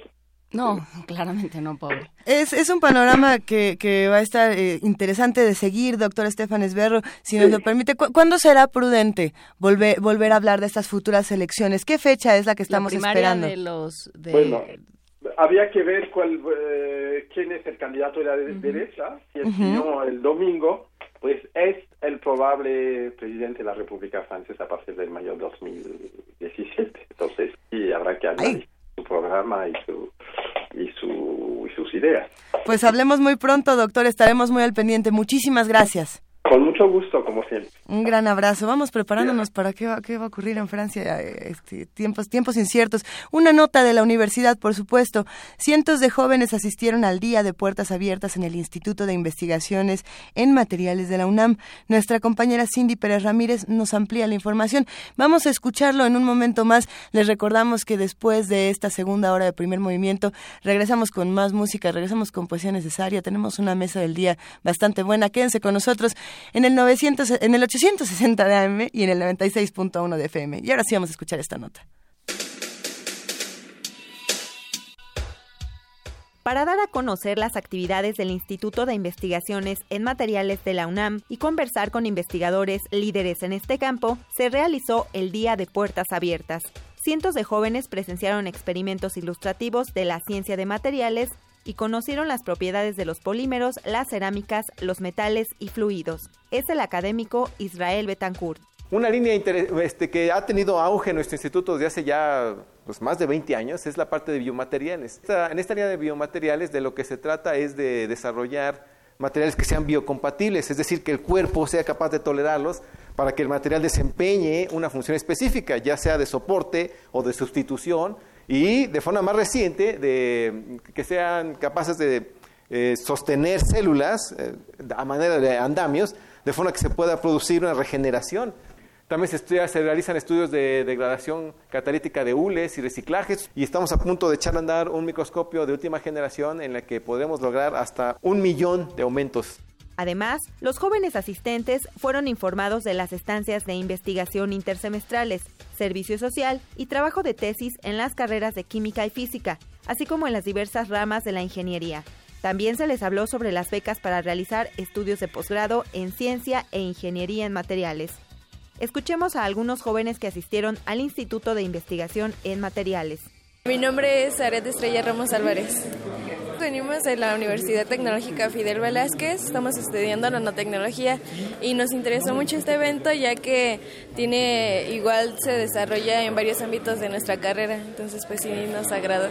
Ah, pues nosotros somos de la Facultad de Química, de la carrera de Ingeniería Química Metalúrgica y pues, eh, pues como mi rama es de materiales que tengan que ver con polímeros, cerámicos, pero más que nada como más en la industria metálica, pues eso me, me interesa. Yo soy Carla, pues yo vengo igual de la Facultad de Química, este, yo soy QFB y pues a mí me interesó mucho porque, por ejemplo, son de biomateriales y entonces eso me, me llama mucho la atención. Como una de las principales entidades de investigación de la UNAM, el instituto trabaja en conjunto con la industria de materiales y con otras instituciones académicas nacionales e internacionales. Para Radio UNAM, Cindy Pérez Ramírez.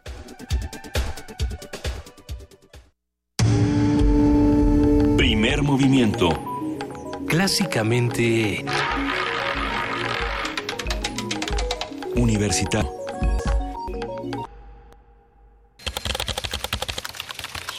informativo. La UNAM. Al encabezar la ceremonia por el 37 aniversario de la Asociación Autónoma del Personal Académico de la UNAM, el rector Enrique Graue afirmó que los retos políticos y económicos actuales se deben enfrentar sin catastrofismos y con trabajo. Se vienen tiempos difíciles y debemos estar preparados para ellos. La educación pública en México, principalmente la educación superior, enfrenta grandes retos en cuanto a acceso, cobertura y financiamiento. A nivel nacional, los recortes presupuestales están afectando a la educación superior y a nivel internacional, el panorama no parece ser del todo alentador para la economía mexicana. La educación es un hábito y necesita de educadores que lo construyan. Son ustedes, maestros, quienes a los jóvenes les devuelven la ilusión y les recuerdan que se puede y se debe perseguir los distintos sueños. La filosofía representa una necesidad esencial en la articulación del pensamiento crítico, pues es un gran catalizador de ideas, plataforma de intercambios y un recurso sustentable para las generaciones futuras, expresó Gloria Villegas, directora de la Facultad de Filosofía y Letras de la UNAM. Nacional. Al comparecer ante diputados, Renato Sales Heredia, comisionado nacional de Seguridad Pública, aseguró que para combatir a la delincuencia en México es necesario frenar el mercado negro de armas en Estados Unidos. Solamente en Arizona, solamente en Texas tenemos 16 mil armerías y tenemos más de 300 puntos de venta solo en la frontera. Y las armas se compran, y ustedes lo saben, en Estados Unidos con la credencial de Mickey Mouse. O sea, se compran con una gran facilidad. Nosotros no estamos de acuerdo con la prisión oficiosa preventiva para delitos de poca monta, para muchos delitos, pero sí creemos que para aportación de arma de fuego reservada para el uso exclusivo del ejército, no podemos dejar que una persona que tiene 10 armas largas, un instrumento bélico, se vaya a su casa sin más. Las dirigencias nacionales del PAN y PRD convocaron a construir una alianza de oposición en contra del PRI en el Estado de México. Ricardo Anaya, presidente de Acción Nacional, consideró que en esa entidad la ciudadanía quiere un cambio de partido político en el gobierno. Alejandra Barrales, presidenta nacional del PRD, respondió a los gobernadores que crearon un bloque en su contra. Dijo que su partido apoyará al militante mejor posicionado y que garantice las preferencias en las elecciones presidenciales en 2018. La UNESCO entregó al gobierno mexicano la constancia que otorga al archipiélago de las Islas Revillagigedo el grado de Patrimonio Mundial de la Humanidad. La distinción fue otorgada el pasado 17 de julio en Estambul, Turquía, por poseer un valor excepcional. El informe regional sobre desarrollo humano para América Latina y el Caribe reveló que entre 5.2 y 6.8 millones de mexicanos están en peligro de caer en pobreza. Carlos Burruel, director de la Comisión de Suelo, Vivienda e Infraestructura de Chihuahua, denunció que la administración de César Duarte vendió predios con un precio hasta 10 veces menor que el valor catastral. Juan David Hernández, alumno de sexto año de primaria en Matamoros, Tamaulipas, diseñó una mochila antibalas. El objetivo es que sus compañeros la usen para protegerse durante balaceras y enfrentamientos entre grupos del crimen organizado. Internacional. Nicolás Maduro, presidente de Venezuela, reiteró que Estados Unidos emprendió un bloqueo económico contra su país. Detrás de todo esto denuncio está el Departamento del Tesoro de los Estados Unidos está el gobierno de los Estados Unidos, está toda esta arremetida. No pudieron parar la revolución. No pudieron derrocar el gobierno revolucionario en el año 2016 y entonces con desesperación arremeten contra la moneda, contra las finanzas del país, contra la empresa petrolera. Estudiantes de la Universidad Nacional de Agricultura de Honduras denunciaron abusos de autoridad cometidos por la policía de su país. Habla Gina Chávez, alumna de esa institución educativa. Violentaron, eh, entró la policía y golpeó a uno de los muchachos, entonces se puso las banderas y se tomó. Entonces de ahí todos en asamblea decidimos tomarla y ver cuáles eran eh, las violaciones que se estaban dando y exigir que se nos respetara y ya levantar la cabeza desde ahora porque si no la levantamos ahorita van a seguir este, imponiéndonos eh, todas, las, todas las injusticias que se nos están veniendo, veniendo dando. Un día como hoy. Indestructible. Buenas tardes a toda Venezuela. Estamos en el programa número uno de la hora de la salsa. En 1962 nació el político venezolano Nicolás Maduro, actual presidente de ese país sudamericano. Fungió como vicepresidente durante el mandato de Hugo Chávez. Su gobierno es parte del Frente Progresista Latinoamericano. Hasta aquí la información. Buenos días. Radio UNAM. Clásicamente informativa. Sal un momento de tu cuerpo.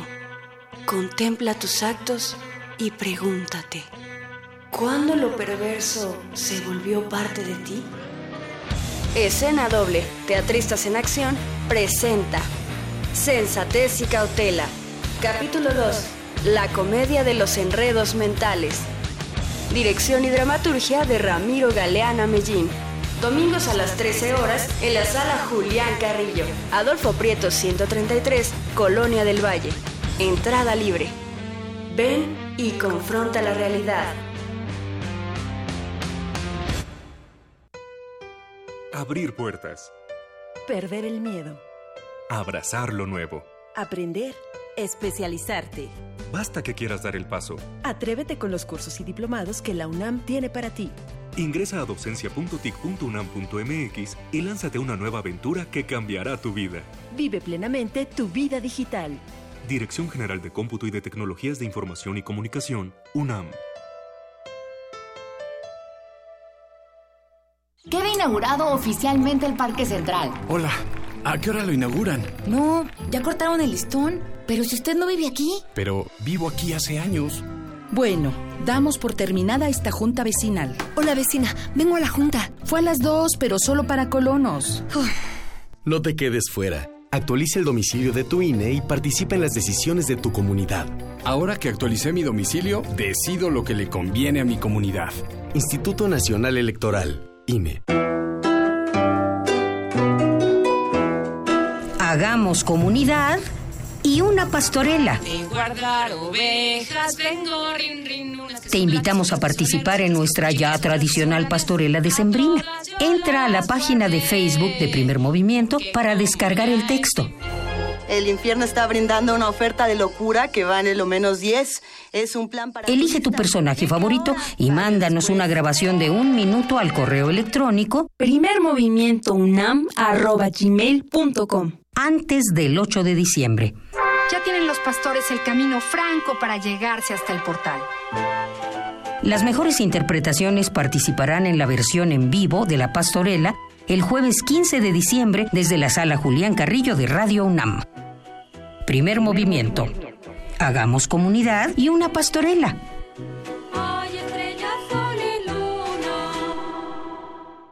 Silencio.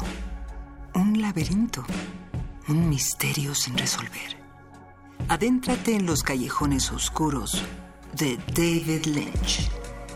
Cineclub Radio Cinema trae para ti una selección que te mantendrá en vilo. Dunas, Blue Velvet, Corazón Salvaje, Lost Highway, Mulholland Drive e Inland Empire te esperan los miércoles de noviembre y diciembre a las 18 horas en la sala Julián Carrillo. Ven y descifra el imaginario de uno de los cineastas más representativos del siglo XX. Primer movimiento. Podcast y transmisión en directo en www.radiounam.unam.mx.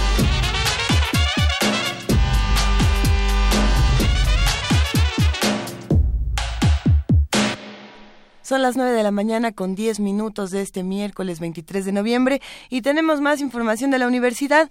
Científicos de la UNAM y del Instituto Nacional de Antropología e Historia descubrieron una subestructura en el interior de la pirámide dedicada a Cuculcán. ¿Cómo está todo esto? A ver, nuestro compañero Isaí Morales tiene los detalles.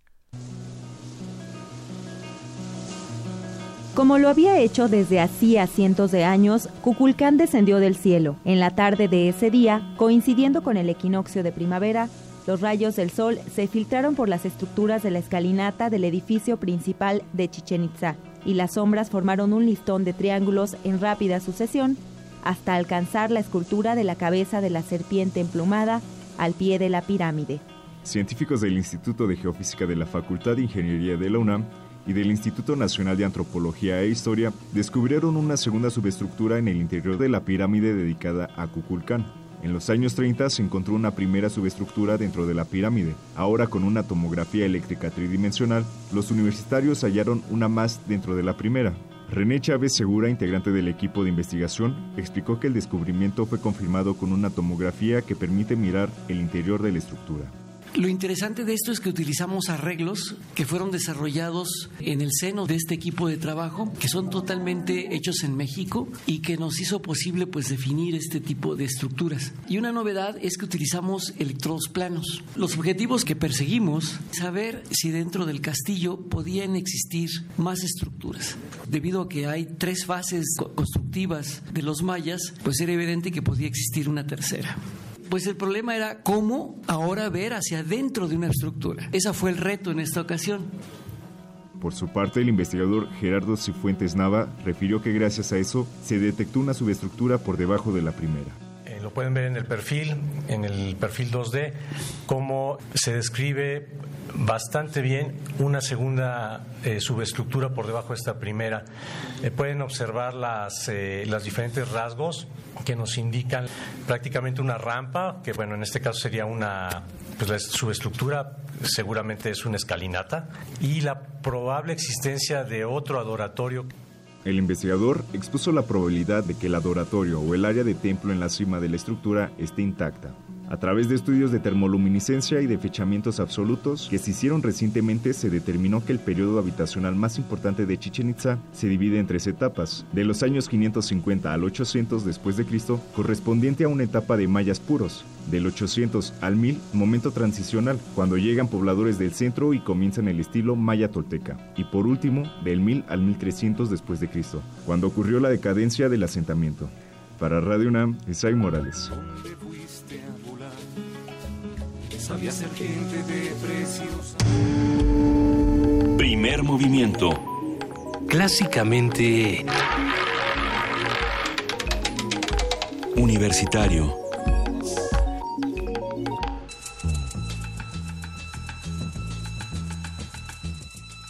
Es hora de poesía necesaria.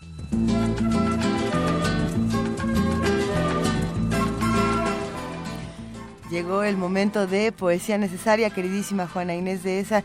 Y tienes una selección bien interesante por aquí. Muchas sugerencias, además. Muchas sugerencias, pero elegimos una de Alejandro Maza, que está haciendo con nosotros el servicio social y es quien eh, le contesta los teléfonos, quien regala cosas y quien puntualmente nos registra sus comentarios. Es poeta. Y que es poeta él mismo. Él es, eh, tuvo, de hecho no está ahorita porque tuvo que salir corriendo a la Facultad de Filosofía y Letras. Esperemos que haya llegado con bien. Y nos dijo que leyéramos un poema de Shuntaro Tanikawa. Dice, se puede buscar en Google Letras Libres y su nombre, dice.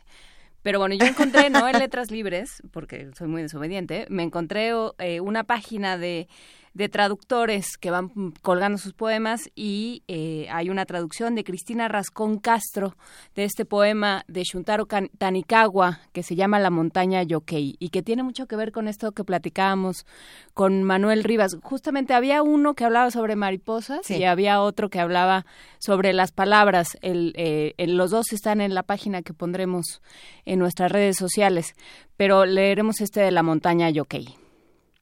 Digo, leeremos yo y los enanos de mi cabeza. Aquí estamos, querida Juana Inés. Cuando intento dividir en líneas esas palabras que corren por mi cuerpo como la sangre, entiendo que se endurezcan. Parece que no les gusta rozar mi corazón. Abro la ventana y puedo ver la montaña que me ha acompañado unos sesenta años. Toca su contorno el sol de la tarde. Tiene por nombre un ideograma, pero si le llamamos Tataksunagi, o si le llamamos Yokei, la montaña no se inmuta. No obstante, las palabras parecen verse incomodadas.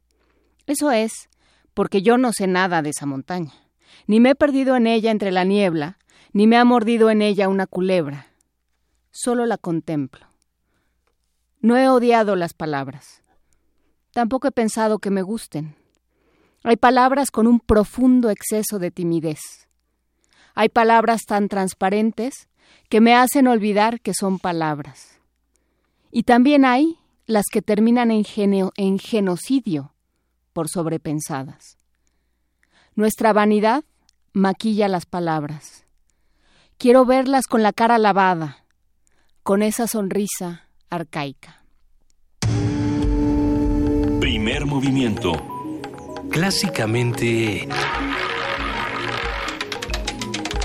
reflexivo.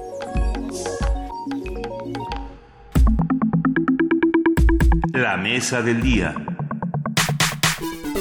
La Secretaría de la Defensa Nacional, la Sedena, dio el visto bueno a la iniciativa del Partido Revolucionario Institucional para definir una ley de seguridad interior. ¿Qué significa todo esto? Lo vamos a discutir aquí. La propuesta legislativa implica otorgar un marco jurídico al uso legítimo de la fuerza por parte del Ejército y los cuerpos policiales en operaciones que buscan mantener eh, la estabilidad, seguridad y orden público, según dicen. La iniciativa elaborada por la legisladora Marta Sofía Tamayo y el coordinador de la bancada priista en la Cámara de Diputados, César Camacho Quirós, implica distinguir la seguridad nacional de interior, defendiendo la intervención del Ejército y la Marina en acciones que serían coordinadas por la Secretaría de Gobernación. Las amenazas que se señalan como internas incluyen al crimen organizado y la corrupción, pero su definición es insuficiente, por lo que representantes de la oposición temen que la propuesta vaya en detrimento de las garantías individuales. Es un tema eh, complejo que tendremos que analizar sin duda con los expertos correspondientes, querida Juana Inés justamente para analizar este proyecto, sus alcances y pertinencia, así como las diferentes interpretaciones que se le ha dado a esta y, la, importancia que, tiene para la misma Sedena y cuánto lo ha pedido. Conversaremos esta mañana con el doctor Juan Salgado, profesor investigador del CIDE. Doctor Juan Salgado, muchas gracias por estar con nosotros. Buenos días. ¿Qué tal? Buenos días, saludos y saludos al auditorio. A ver, ¿qué es esta iniciativa realmente? Bueno, en realidad no es una iniciativa nueva, ya habíamos tenido desde agosto discusiones al respecto por parte del Ejecutivo que, había enviado algunos borradores a, San Lázaro, pero mucho más atrás si nos vamos a lo que había hecho Calderón con las reformas a la Ley de Seguridad Nacional, que también iban mucho en este tenor. Por primera vez, Calderón introdujo el concepto de seguridad interior en las reformas que propuso en materia de seguridad nacional, no pasaron, no las aprobó el legislativo, es importante decirlo, pero sí había ya una intención desde la administración panista de generar un esquema de seguridad interior que es un concepto más orientado no a la defensa de las personas, sino a la defensa de las instituciones públicas. y de los poderes públicos eh, representados, especialmente el, Ejecutivo. Y en ese sentido, pues sí cambia mucho el, paradigma, ya no digamos seguridad ciudadana o seguridad pública, sino de la misma seguridad nacional hacia un concepto muy estadounidense de seguridad interior que precisamente se concentra en enfocarse hacia aquellas amenazas de gobernabilidad que ponen en riesgo pues el diario eh, el diario funcionamiento de las instituciones públicas. Y Claro, en el momento en el que se habla de instituciones públicas eh, que, que, son a las que a las que hay que proteger y no de ciudadanos, eh, parece que hay una desconexión entre entre el contexto que estamos viviendo y lo que están planteando estas iniciativas y estos diputados. ¿Es así? ¿A quién tendríamos que estar protegiendo? Eh, bueno, por supuesto que en, las, leyes en todo momento deben protegernos a los ciudadanos.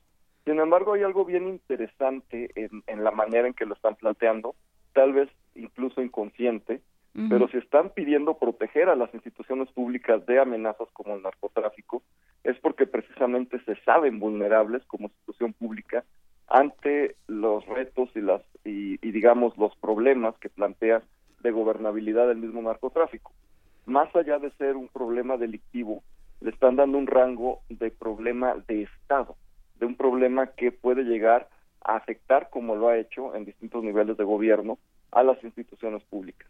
Entonces, tal vez de manera inconsciente, porque no imagino que lo hagan abiertamente, pero sí están dando un mensaje pues muy peligroso, es decir, que el Estado está amenazado por las organizaciones delictivas. Me, pregunto, si se saben eh, vulnerables frente a este problema de Estado, eh, ¿esta sería una solución para este problema o sería un parche para todos los problemas que han ido saliendo a lo largo de estos años, Juan Salgado? Bueno, en, realidad me parece que una parte que sí es muy importante es normar y tener mucha claridad legislativa sobre lo que deben hacer las Fuerzas Armadas en materia no solo de operaciones antinarcóticos, sino de seguridad pública en general. Y en ese sentido sí me parece y sería algo que yo aplaudiría tener un gobierno totalmente civil de la, de la seguridad en México y en ese sentido sí someter a las Fuerzas Armadas al mando de gobernación, eh, cargarle un poco más a gobernación con todo lo que ya tiene, pero me parece algo muy importante porque se requiere tener un mando civil completamente de todos los operativos. Sin embargo, lo que, lo que sí me parece preocupante es que más allá de que regule o, o, trate de regular o tener cierto alcance normativo sobre lo que deben hacer las Fuerzas Armadas en el terreno, en materia de seguridad pública, pues sí estamos ante una transición de definición muy importante, porque recordemos lo que, lo que proponía la iniciativa de Calderón, que era desaparecer poderes en los estados. Lo que Calderón decía era, si eh, no me funciona la seguridad pública, digamos, en Tamaulipas, yo desaparezco los poderes y en ese sentido la federación se encarga de todo. Es un centralismo, digamos, muy fuerte y hay que tener mucho cuidado que este concepto de, de, amenazas a la seguridad interior, que así lo llamó Calderón, pues no se recupere en, nuestra, en esta nueva iniciativa de ley, que sí hay un peligro de centralismo y de autoritarismo muy fuerte. En un momento además en el que estamos tan, eh, tan conscientes de hasta dónde llega el poder del narco. O sea, está tan cooptado que si tú centralizas ese poder, lo estás entregando. O, o como o, están más cooptados los, los poderes locales. En, en realidad lo que lo que me parece, yo creo que hay oportunidades y hay riesgos. Por una parte, sí, la evidencia que hay sobre infiltración y, hay un trabajo muy importante de, académicos colombianos que comparan a México, particularmente Michoacán, con Guatemala y Colombia en términos de cooptación de, gobiernos municipales. Eso me parece que está muy probado, algunos estatales, y sin duda alguna que también ha llegado a distintas áreas del gobierno federal la cooptación del narco. Pero también me parece que debemos tener mucho cuidado en, eh, en, en, los riesgos que tiene efectivamente esta centralización y en cómo llevar este tipo de atribuciones pues puede efectivamente pues eh, eh, traer consigo muchos riesgos. Sin embargo, una oportunidad importante, que, es algo que debería suceder y no sucede, podría ser que se empiecen a hablar las, las instituciones públicas. Tenemos tres responsables de inteligencia financiera en México que no se hablan. la PGR, Policía Federal y el SAT. Desafortunadamente no comparten información. Si esta ley las obligue, las, las obliga a compartir información para combatir al narcotráfico, ya tendríamos un paso muy importante. ¿Esto se incluye en la iniciativa? No se incluye, pero yo creo que como, como está abierta el debate legislativo, tendríamos que presionar a los ciudadanos para que efectivamente podamos tener más coordinación entre áreas que deberían estratégicamente enlazarse y que por cuestiones burocráticas, administrativas o de voluntad política no lo hace. Entonces, pensando que esta iniciativa podría tener eh, alternativas interesantes, supongo, me gustaría preguntarte, Juan Salgado, si va a ir acompañada de otras iniciativas o junto a qué, otras a qué, otras eh, va a acompañar, si no es que viene junto con otras. Roberto Gil ya había propuesto algo, ¿no? Sí, así es. Bueno, evidentemente, pues tenemos el 89, los artículos 89 y 90 de la Ley Federal de Telecomunicaciones, que ya facultan a las autoridades estatales, sobre todo las de seguridad, a hacer eh, vigilancia masiva. Es decir, las compañías telefónicas y todos los operadores de telecomunicaciones tienen la obligación legal de informar en tiempo real y de entregar nuestra información de todas las llamadas, de esta llamada que estamos haciendo, de absolutamente todas las llamadas, no solo los datos de inicio y de, y de términos, sino que tienen que guardar nuestras llamadas para entregarlas a la autoridad. Eso ya está, es decir, ya tenemos vigilancia masiva legal en México.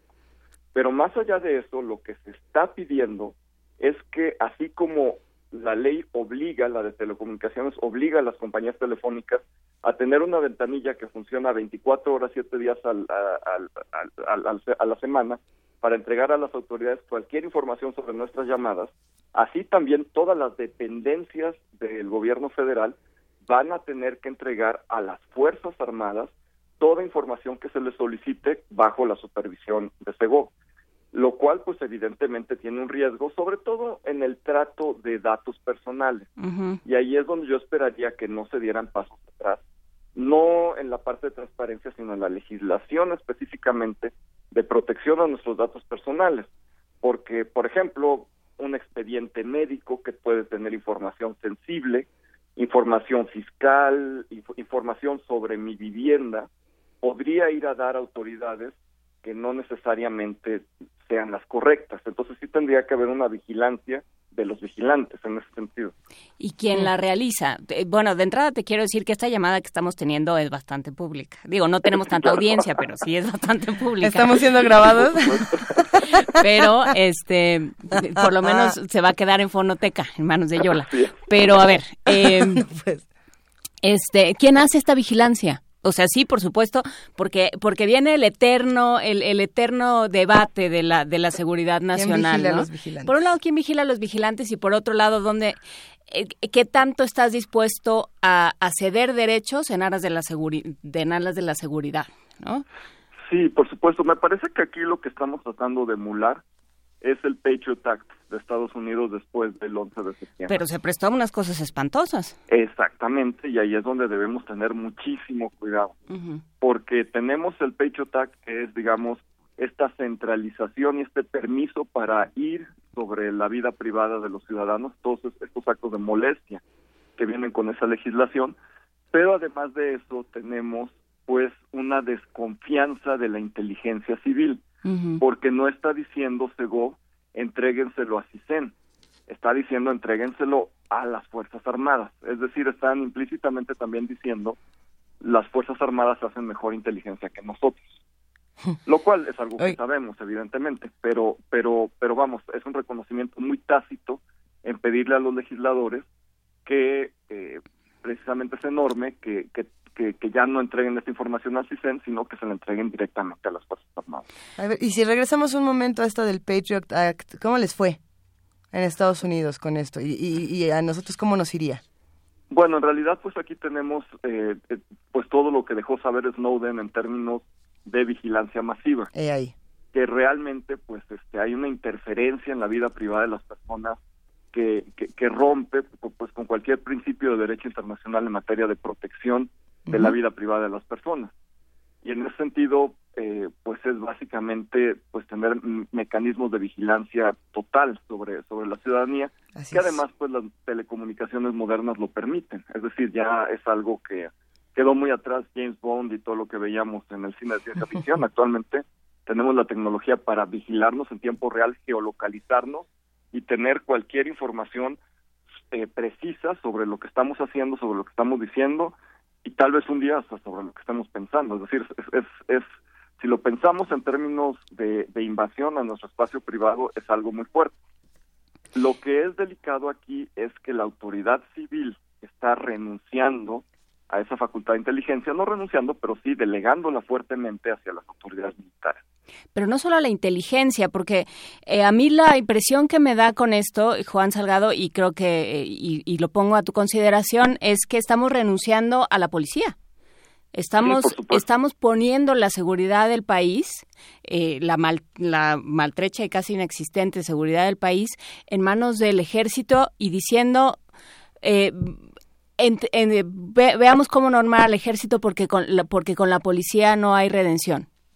Y eso me, parece, ¿es, sí, es, algo muy importante lo que señala sin duda alguna y se han desarrollado capacidades muy importantes tanto en la Agencia de Investigación Criminal de PGR o de la Fiscalía que pronto va a ser, eh, y como en, en la Policía Cibernética de Policía Federal. Es una inversión inmensa en la que se ha hecho en la División de Inteligencia, en la División de Policía Cibernética, que realmente pues han tenido y han tenido logros muy importantes en el combate a redes de trata de personas, en persecución a pederastas, que pues yo creo que esas capacidades civiles, porque son, ahí han contratado a técnicos especialistas de las mejores universidades con posgrados en el extranjero, que están en Policía Federal trabajando ahí sí los 365 días del año, en vigilancia muy dirigida hacia este tipo de delitos y hacia este tipo de, de, redes, porque también los permisos que tiene Policía Federal para acceder a la información de telecomunicaciones está muy limitada a eh, este tipo de operativos que ellos tienen. Es decir, ellos no están involucrados en mecanismos masivos de vigilancia como el que como el que propondría pues básicamente esta legislación. Y, y, pienso, sí, por supuesto, por lo que se hace en, en, en términos digitales y en términos de, de vigilancia en digital, pero también en la calle. O sea, ya... Eh, ¿Hablando de violencia? Hablando de violencia, hablando de presencia militar en las calles. ¿Esto se contempla? Sí, evidentemente aquí tendría que haber, y eso no está en la ley, pero yo creo que tendría que haber una discusión muy seria al respecto sobre qué deben hacer los militares o qué no deben hacer o hasta dónde llegan sus límites en términos de patrullaje.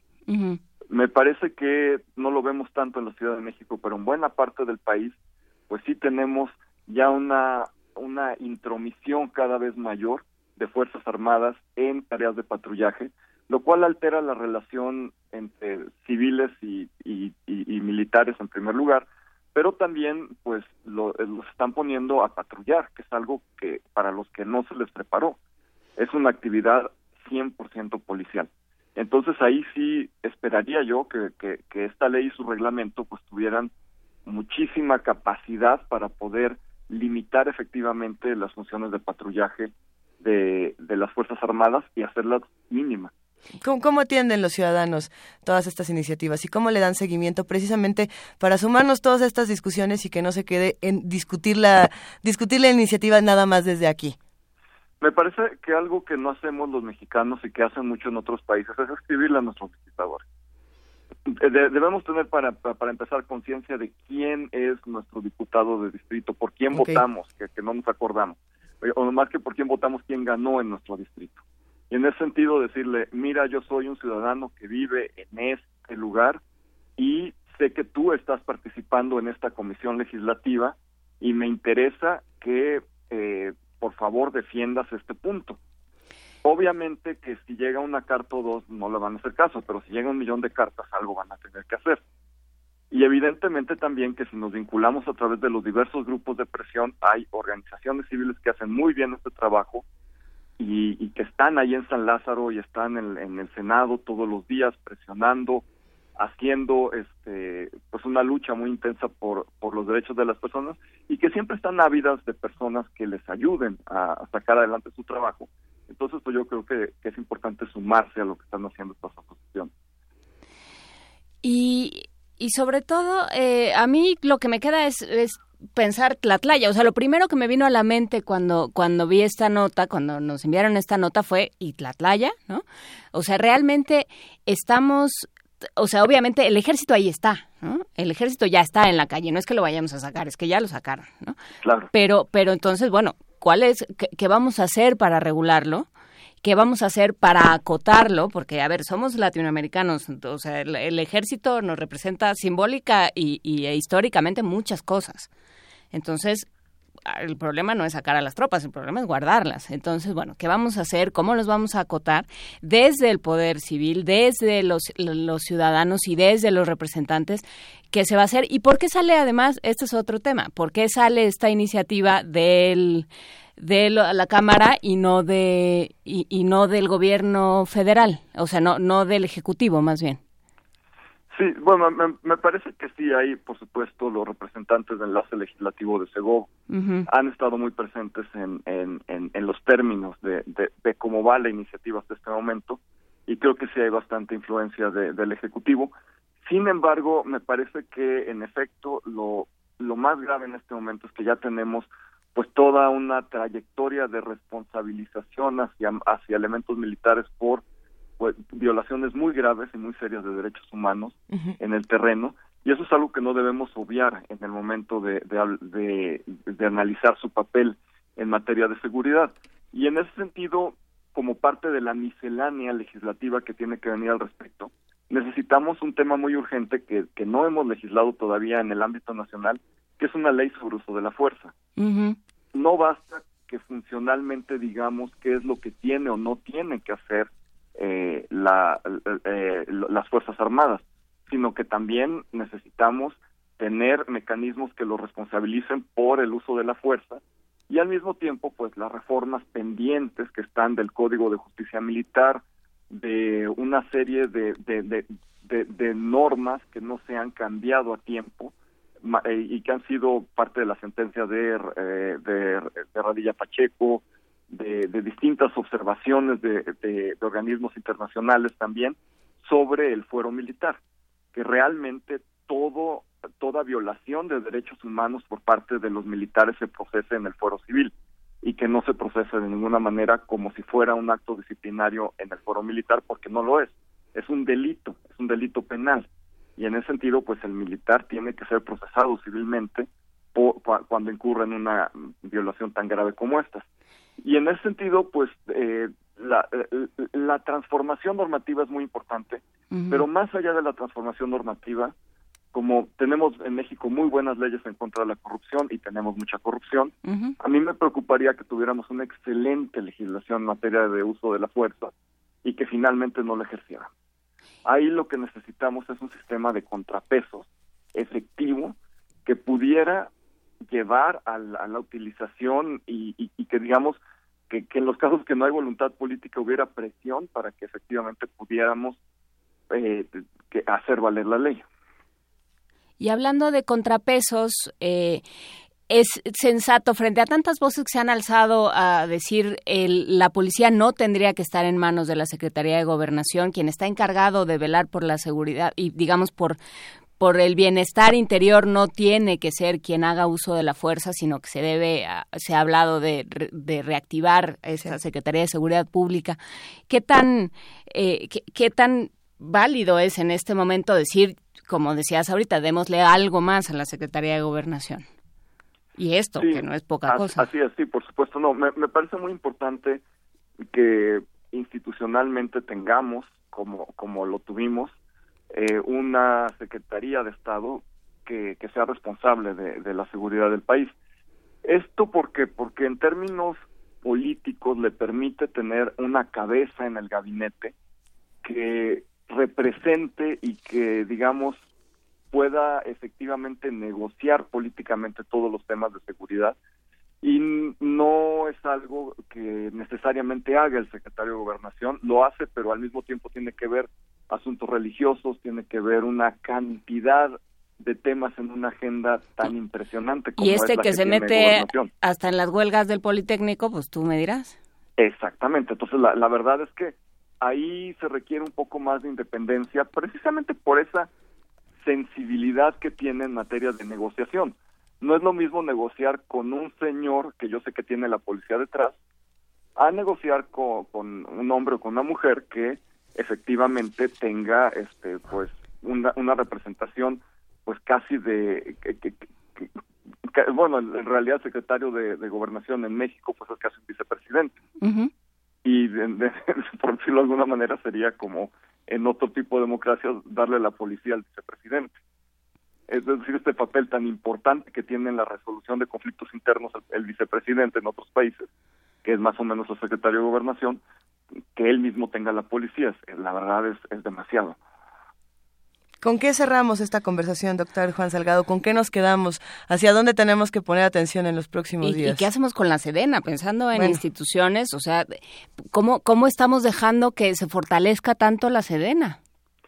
Sí, me, me parece que en efecto tenemos que civilizar, es decir, llevar hacia el ámbito civil la discusión de seguridad y tenemos que aprovechar las oportunidades que abre este, este, esta discusión legislativa para efectivamente enmarcar en el ámbito no de seguridad interior, sino de seguridad nacional, de protección de los intereses de la nación, y nación comprende no las instituciones estatales, sino todos nosotros, las actividades de las Fuerzas Armadas, llevar el debate legislativo hacia allá y tratar, por supuesto, de recuperar en, la medida posible y con el mayor equilibrio hacia el, hacia el derecho a la privacidad, es tener mejores capacidades de inteligencia, mejores capacidades de coordinación institucional, que muchas veces lo que requieren, pues es lo que tenemos en las leyes generales. Las leyes generales existen en este país para mandatar cómo se coordinan las entidades. Es decir, no necesitamos una legislación sobre otra el, el término de seguridad interior no está en nuestra constitución, no necesitamos inventarnos términos fuera de nuestra constitución. Creo que ya eh, con lo que tenemos podemos hacer, eh, ser creativos y aprovechar esta oportunidad. Veámoslo también como una oportunidad que si tenemos pues todo este desorden institucional, pues tal vez es momento de ponerle orden. Sí, pero es momento de ponerle orden con, eh, con ciertos criterios, ¿no? y, y, recuperando, sí, civilizando, como, como dices, es el término que, que, utiliza Juan Salgado, civilizando y volviendo civil el problema de la seguridad, porque además viene aparejado con algo que hemos hablado contigo, eh, a, a, santo de otras cosas, que es la reconstrucción de, de, poblaciones. O sea, de nada sirve tener a un ejército acotado si, si, no hay una reconstrucción de esa sociedad desde la sociedad misma. De nada sirven las iniciativas si nadie las va a seguir. Por un lado, pero también de nada sirve eh, este, trabajar con el ejército si no estás trabajando con las poblaciones. Sí, por supuesto. Y también de, de ahí, que es otra parte muy importante, que es el fortalecimiento de la cultura de la legalidad. Esta calle de dos sentidos que si bien el gobierno tiene que hacer su parte, la ciudadanía también tiene que colaborar importantemente respetando las leyes. Y enterándose de qué de qué dicen, porque por ejemplo ahorita nos escribió alguien y nos dijo, ¿dónde está eso de que pueden revisar mis, eh, mis, mis comunicaciones? Y te lo pregunto, ¿dónde está? Sí, está artículo 89-90 de la Ley Federal de Telecomunicaciones.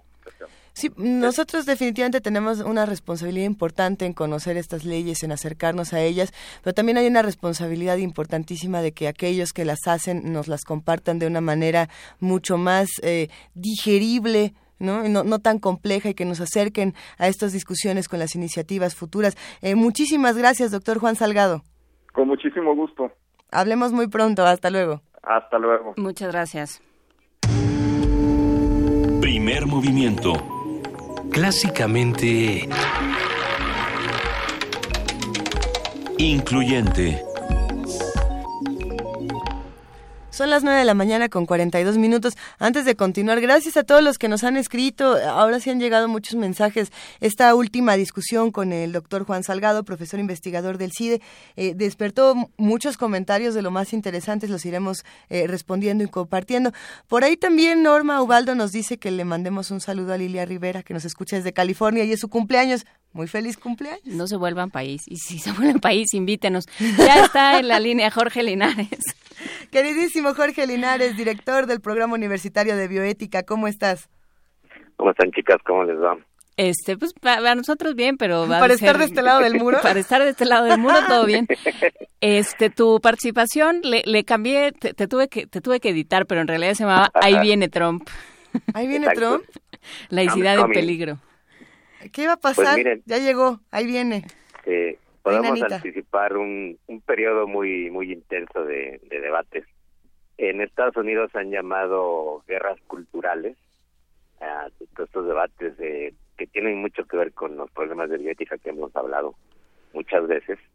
Eh, por ejemplo, la resolución de la Suprema Corte que permitió la despenalización del aborto en prácticamente todo el país fue, eh, de eso depende, digamos, de esa resolución de la Suprema Corte de los años 70, depende la posibilidad de, de la introducción legal del embarazo en Estados Unidos. Y Trump, pues, entre sus múltiples amenazas, ha anunciado que nombraría un ministro de la Corte ultraconservador para eh, romper el equilibrio que se mantuvo durante muchos años y probablemente eh, pues sean los grupos, sobre todo los grupos evangélicos, los grupos cristianos radicales en Estados Unidos, los que presionen, porque son los que dieron el triunfo, es claro por los estudios demográficos, eh, a que haya un viraje en el gobierno norteamericano y se inicie toda una contraofensiva. El problema es que eh, pues la laicidad no está suficientemente consolidada ni en Estados Unidos ni en ningún otro país. Y Estados Unidos es un ejemplo muy claro, el hecho de que el, el creacionismo, este movimiento que, que mm, movimiento social muy bien financiado, muy soportado por, por incluso por empresas, eh, quiera eh, incidir en la educación pública y, y convertir a una, una doctrina religiosa, imagínense, en, enseñanza pública. Sí. Em, pues ha, venido presionando y Estados Unidos pues no es un país laicizado, vamos, ni siquiera como México. No, pues su moneda dice In God We Trust, confiamos en Dios. Bueno, ¿qué, qué debería decir la nuestra ahora que... Decir la nuestra debería decir Virgencita de Guadalupe Ampara. Cristo Rey de Monterrey, ¿cuánto vale? Sí. Y, hay que seguir debatiendo sobre eso porque, vamos, eh, se entiende también de diferentes maneras la laicidad. Ayer lo discutimos en un foro en la, en la Facultad de, de Ciencias. Hay confusiones eh, en, el concepto, pero fundamentalmente no solamente es la separación de la iglesia y el Estado, sea, que la iglesia, ninguna iglesia intervenga en los asuntos del Estado y en la ley, sino además que se garantice la pluralidad, la pluralidad obviamente de creencias, de cultos, desde el ámbito eh, público, pero es eh, respetar la diversidad. Y en eso los grupos cristianos radicales, lamentablemente, pues han entendido que justamente la laicidad era una ventaja para ellos, lo que les, les permite el la libertad de culto, tanto público como privado, pero eh, normalmente pues eh, eh, su, su visión del mundo es es, es, es, unilateral, o sea, no, no pretenden respetar las creencias o no creencias de los demás, sino imponerse en la ley, en la educación. Entonces, estos, estos grupos que en México han estado ahora muy activos con el tema del matrimonio igualitario, también lo discutimos en el Senado el viernes pasado, sí. eh, iniciativa que prácticamente está muerta en la iniciativa presidencial, pero ojalá se reviva, eh, cual Lázaro y se levante y vuelva, vuelva a andar en el Senado, este, eh, pues implica que estos grupos eh, no están dispuestos a tolerar, a aceptar la diversidad existente en las sociedades actuales como la nuestra, sino que siempre tienen esta intención de incidir, de, digamos, en la moral pública y establecer unos criterios únicos y, sobre todo, lo más peligroso y más preocupante, incidir en las leyes y eh, influir en, el, en los gobiernos, ¿no? Entonces esto en México está sucediendo, obviamente en Estados Unidos pues ya veremos qué va a pasar, pero vamos es preocupante que eh, pues viene una oleada a pesar de que de todo lo que ha sucedido en los últimos años y que pensábamos que el desarrollo socioeconómico por sí mismo iba secularizando las sociedades, pues esto ha sido una demostración de que no es así, ¿no? Eh, falta todavía mucho más por eh, lograr en equidad, en igualdad, eh, ya no, ya digamos solamente en la, igualdad de oportunidades económicas y de desarrollo, sino en, el caso de las libertades y, y los derechos. Entonces, yo creo que sí nos podemos esperar una época eh, otra vez de conflictos, eh, de pugnas que no son solamente ideológicas, obviamente son son políticas y estas batallas culturales, como se han denominado los problemas de bioética en Estados Unidos, pues estamos estamos viendo ya esto en México, justamente con el tema del matrimonio igualitario, porque eh, hemos dicho que es un tema de bioética fundamental y eh, pues ahora hemos visto como estos grupos han predominado, se han impuesto, han han hecho tambalear una iniciativa de un gobierno muy débil, finalmente que tenía una, una buena iniciativa.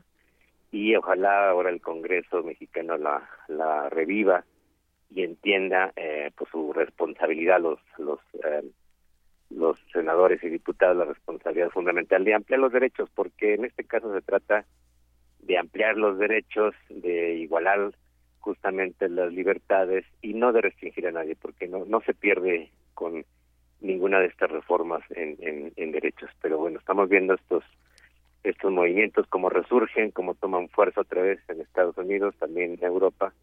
Y bueno, pues nos esperaremos, eh, hay que observar cómo van sucediendo las cosas, pero así está, así está hoy por hoy la situación. ¿Cómo ven? El problema es que es, eh, es una es una manera facilísima de ganar, es como una piñata política. O sea, uno dice no al aborto y entonces inmediatamente gana. En el momento en el que en el tercer debate presidencial Trump dice, Trump empieza a hablar de, de que él va a ir en contra del aborto y, que y empieza a citar este caso. Eh, paradigmático y funda, fundacional de la de la, de la legislación de la interrupción legal del embarazo que es Roe contra Wade en ese momento dices o sea todos nos quedamos yo le escribí a Luisa le dije este quiere echar para atrás Roe v. Wade no pensando este pero si, pero si ya estábamos más allá no y claro en ese momento así de un de una pasada se echa a la bolsa un montón de votos que no hubieran sido probablemente de Trump Exacto. Y, pues, claro, es, es una tentación política enorme. Vean cómo estos derechos se, se conquistaron por vía judicial. Igual en el caso de México, en el caso del matrimonio entre personas del mismo sexo, pues ha sido la resolución de la Corte. Lo que pasa es que no está, está traducido a las, a las legislaciones eh, locales de los estados, ¿no? Y porque algo muy importante que, que se, que se tiene que decir, los derechos de todos no, no pueden ser puestos a referéndum, digamos, ¿no? Porque siempre las mayorías se van a imponer a las minorías y, estamos hablando de derechos de minorías que no obligan a las mayorías a hacer lo mismo que las minorías. Ese es el, punto fundamental de la diversidad y de la pluralidad, ¿no? O sea, es garantizar que haya diversas formas de vida, diversas eh, posibilidades. En el caso tanto del aborto como del matrimonio sexual, no se obliga a nadie a hacer lo que la ley pueda permitir. Y entonces, justamente lo que comentas, Juan Inés, pues en Estados Unidos depende de una resolución judicial, porque no hay una especie de, no hay, no, esto no se puede poner en la Constitución como se quiere hacer en México en muchos casos, y las acciones, los derechos se han conquistado por esa vía, ¿no? Porque si se sometieran a, a referéndum, incluso a votación en los congresos, nunca hubieran pasado porque las mayorías son naturalmente intolerantes, digamos. Eh, es difícil hablar de estos temas alrededor del mundo porque podemos encontrar ejemplos clarísimos, eh, tanto de discriminación, de marginación que se hace y, que además se repiten estos dilemas bioéticos, Jorge Enrique Linares. Podríamos hablar desde el burkini, el aborto, eh, la trata de mujeres, podríamos hablar de cómo en otros países dicen, bueno, te puedes casar con la niña que violaste porque... Y entonces ya no hay delito. Ya no hay delito. En Turquía. Son tantas las noticias que nos llegan todos los días que, que la, la pregunta tendría que ser, uno, ¿quién, quién fomenta estos discursos de odio? Pero también quién los vuelve legales. Eh, sin duda tendríamos que platicar de esto en próximas semanas, si te parece bien. Claro que sí, hay, hay muchos análisis que, hay que hacer. Y fíjense, en Europa el problema ha sido justamente eh, el integrismo de, grupos islámicos, pues no solamente de los migrantes de última generación, de los de generaciones anteriores, que en Francia es un gran problema. Y en México y Iberoamérica pues sigue siendo la, la influencia tan incisiva de la, de la, sobre todo la jerarquía católica, en el ámbito público de la, de la ley y el derecho. Este es el, el, gran problema. Entonces, mientras no comprendan que esto beneficia a todos y que justamente la laicidad del Estado laico es la garantía de la libertad de cultos, lo que les permite la existencia de, la, de las religiones como, como organizaciones civiles, pues este pues no se entenderá realmente cuál es la, la base de un Estado democrático plural. Muchísimas gracias, Jorge Enrique Linares. Te mandamos un gran abrazo y hablamos el próximo miércoles. Bueno, pues. hasta luego. Muchísimas gracias. Música, Juana Inés. Vamos a escuchar los Sucettes, que no tengo muy claro qué es, es como una paleta. Ah, les va a gustar, les va a gustar. Con Jane Birkin y Saint Serge Gainsbourg.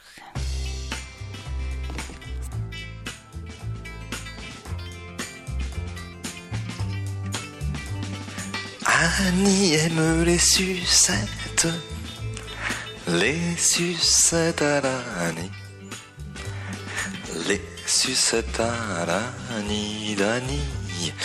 Donne à ses baisers un goût anisé lorsque le sucre d'orge parfumé à l'Annie coule dans la gorge d'Annie. Elle est au paradis. Pour quelques pénis, Annie, assez suceta, l'Annie. Elles ont la couleur de ses grands yeux, la couleur des joues heureux. Annie aime les sucettes, les sucettes à l'Annie, les sucettes à d'Annie, donnent à ses baisers un goût anisé quand elle n'a sur sa langue que le petit bâton. Elle prend ses jambes à son corps et retourne au drugstore pour quelques pennies.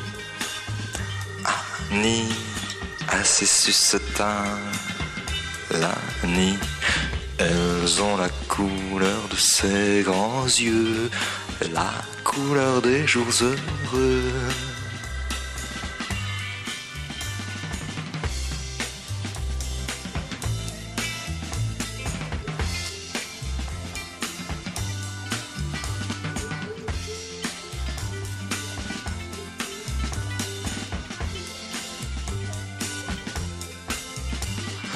Lorsque le sucre d'orge parfumé à la nuit coule dans la gorge que d'Annie, elle est au paradis.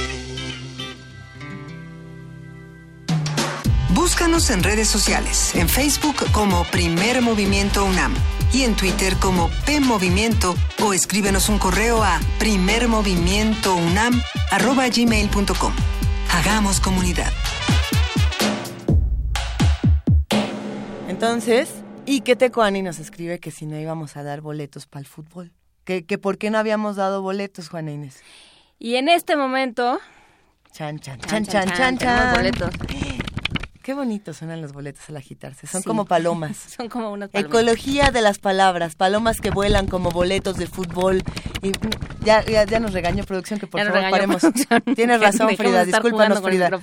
Muy bien, tenemos dos pases dobles para el torneo de apertura 2016, cuartos de final. Pumas contra Tigres. Sí, sí, logramos pasar a la liguilla, señores. Muchos felinos, qué buena noticia. Pumas contra Tigres hoy a las hoy en el Estadio Olímpico Universitario a las 11, no, a las nueve y media de la noche, nueve y media de la noche. Hoy, Hoy a las nueve y media de en la el noche. Estadio Olímpico Universitario.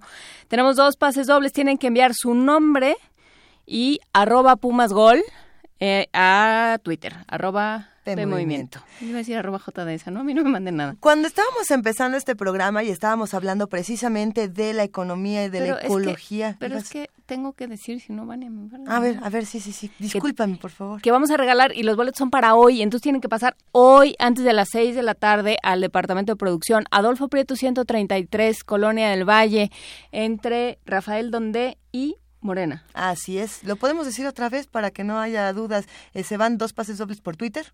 Se van dos pases dobles por Twitter, arroba P Movimiento, con su nombre y Pumas Gol.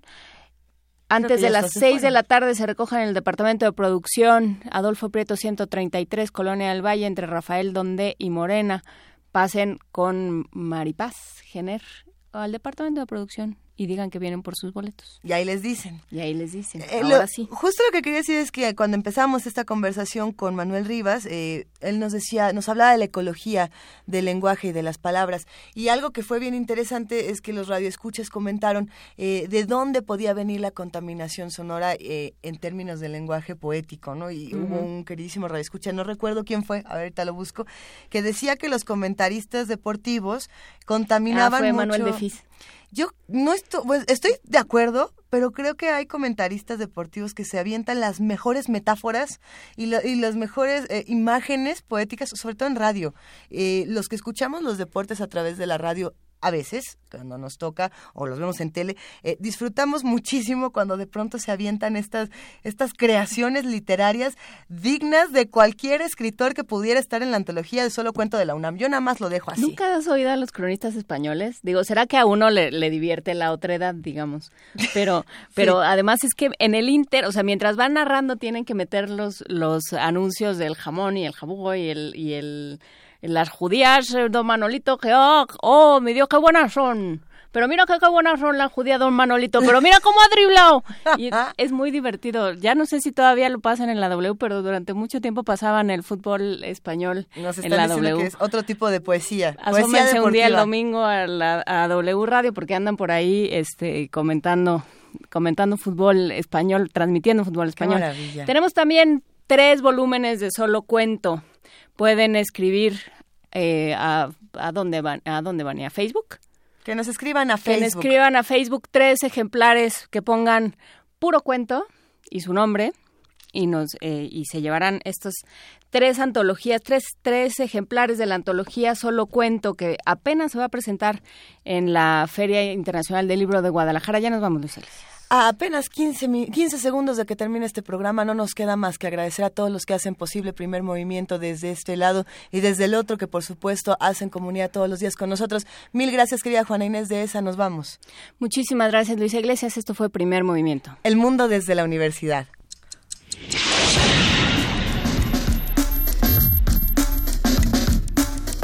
Radio UNAM presentó. Primer movimiento. El mundo desde la universidad.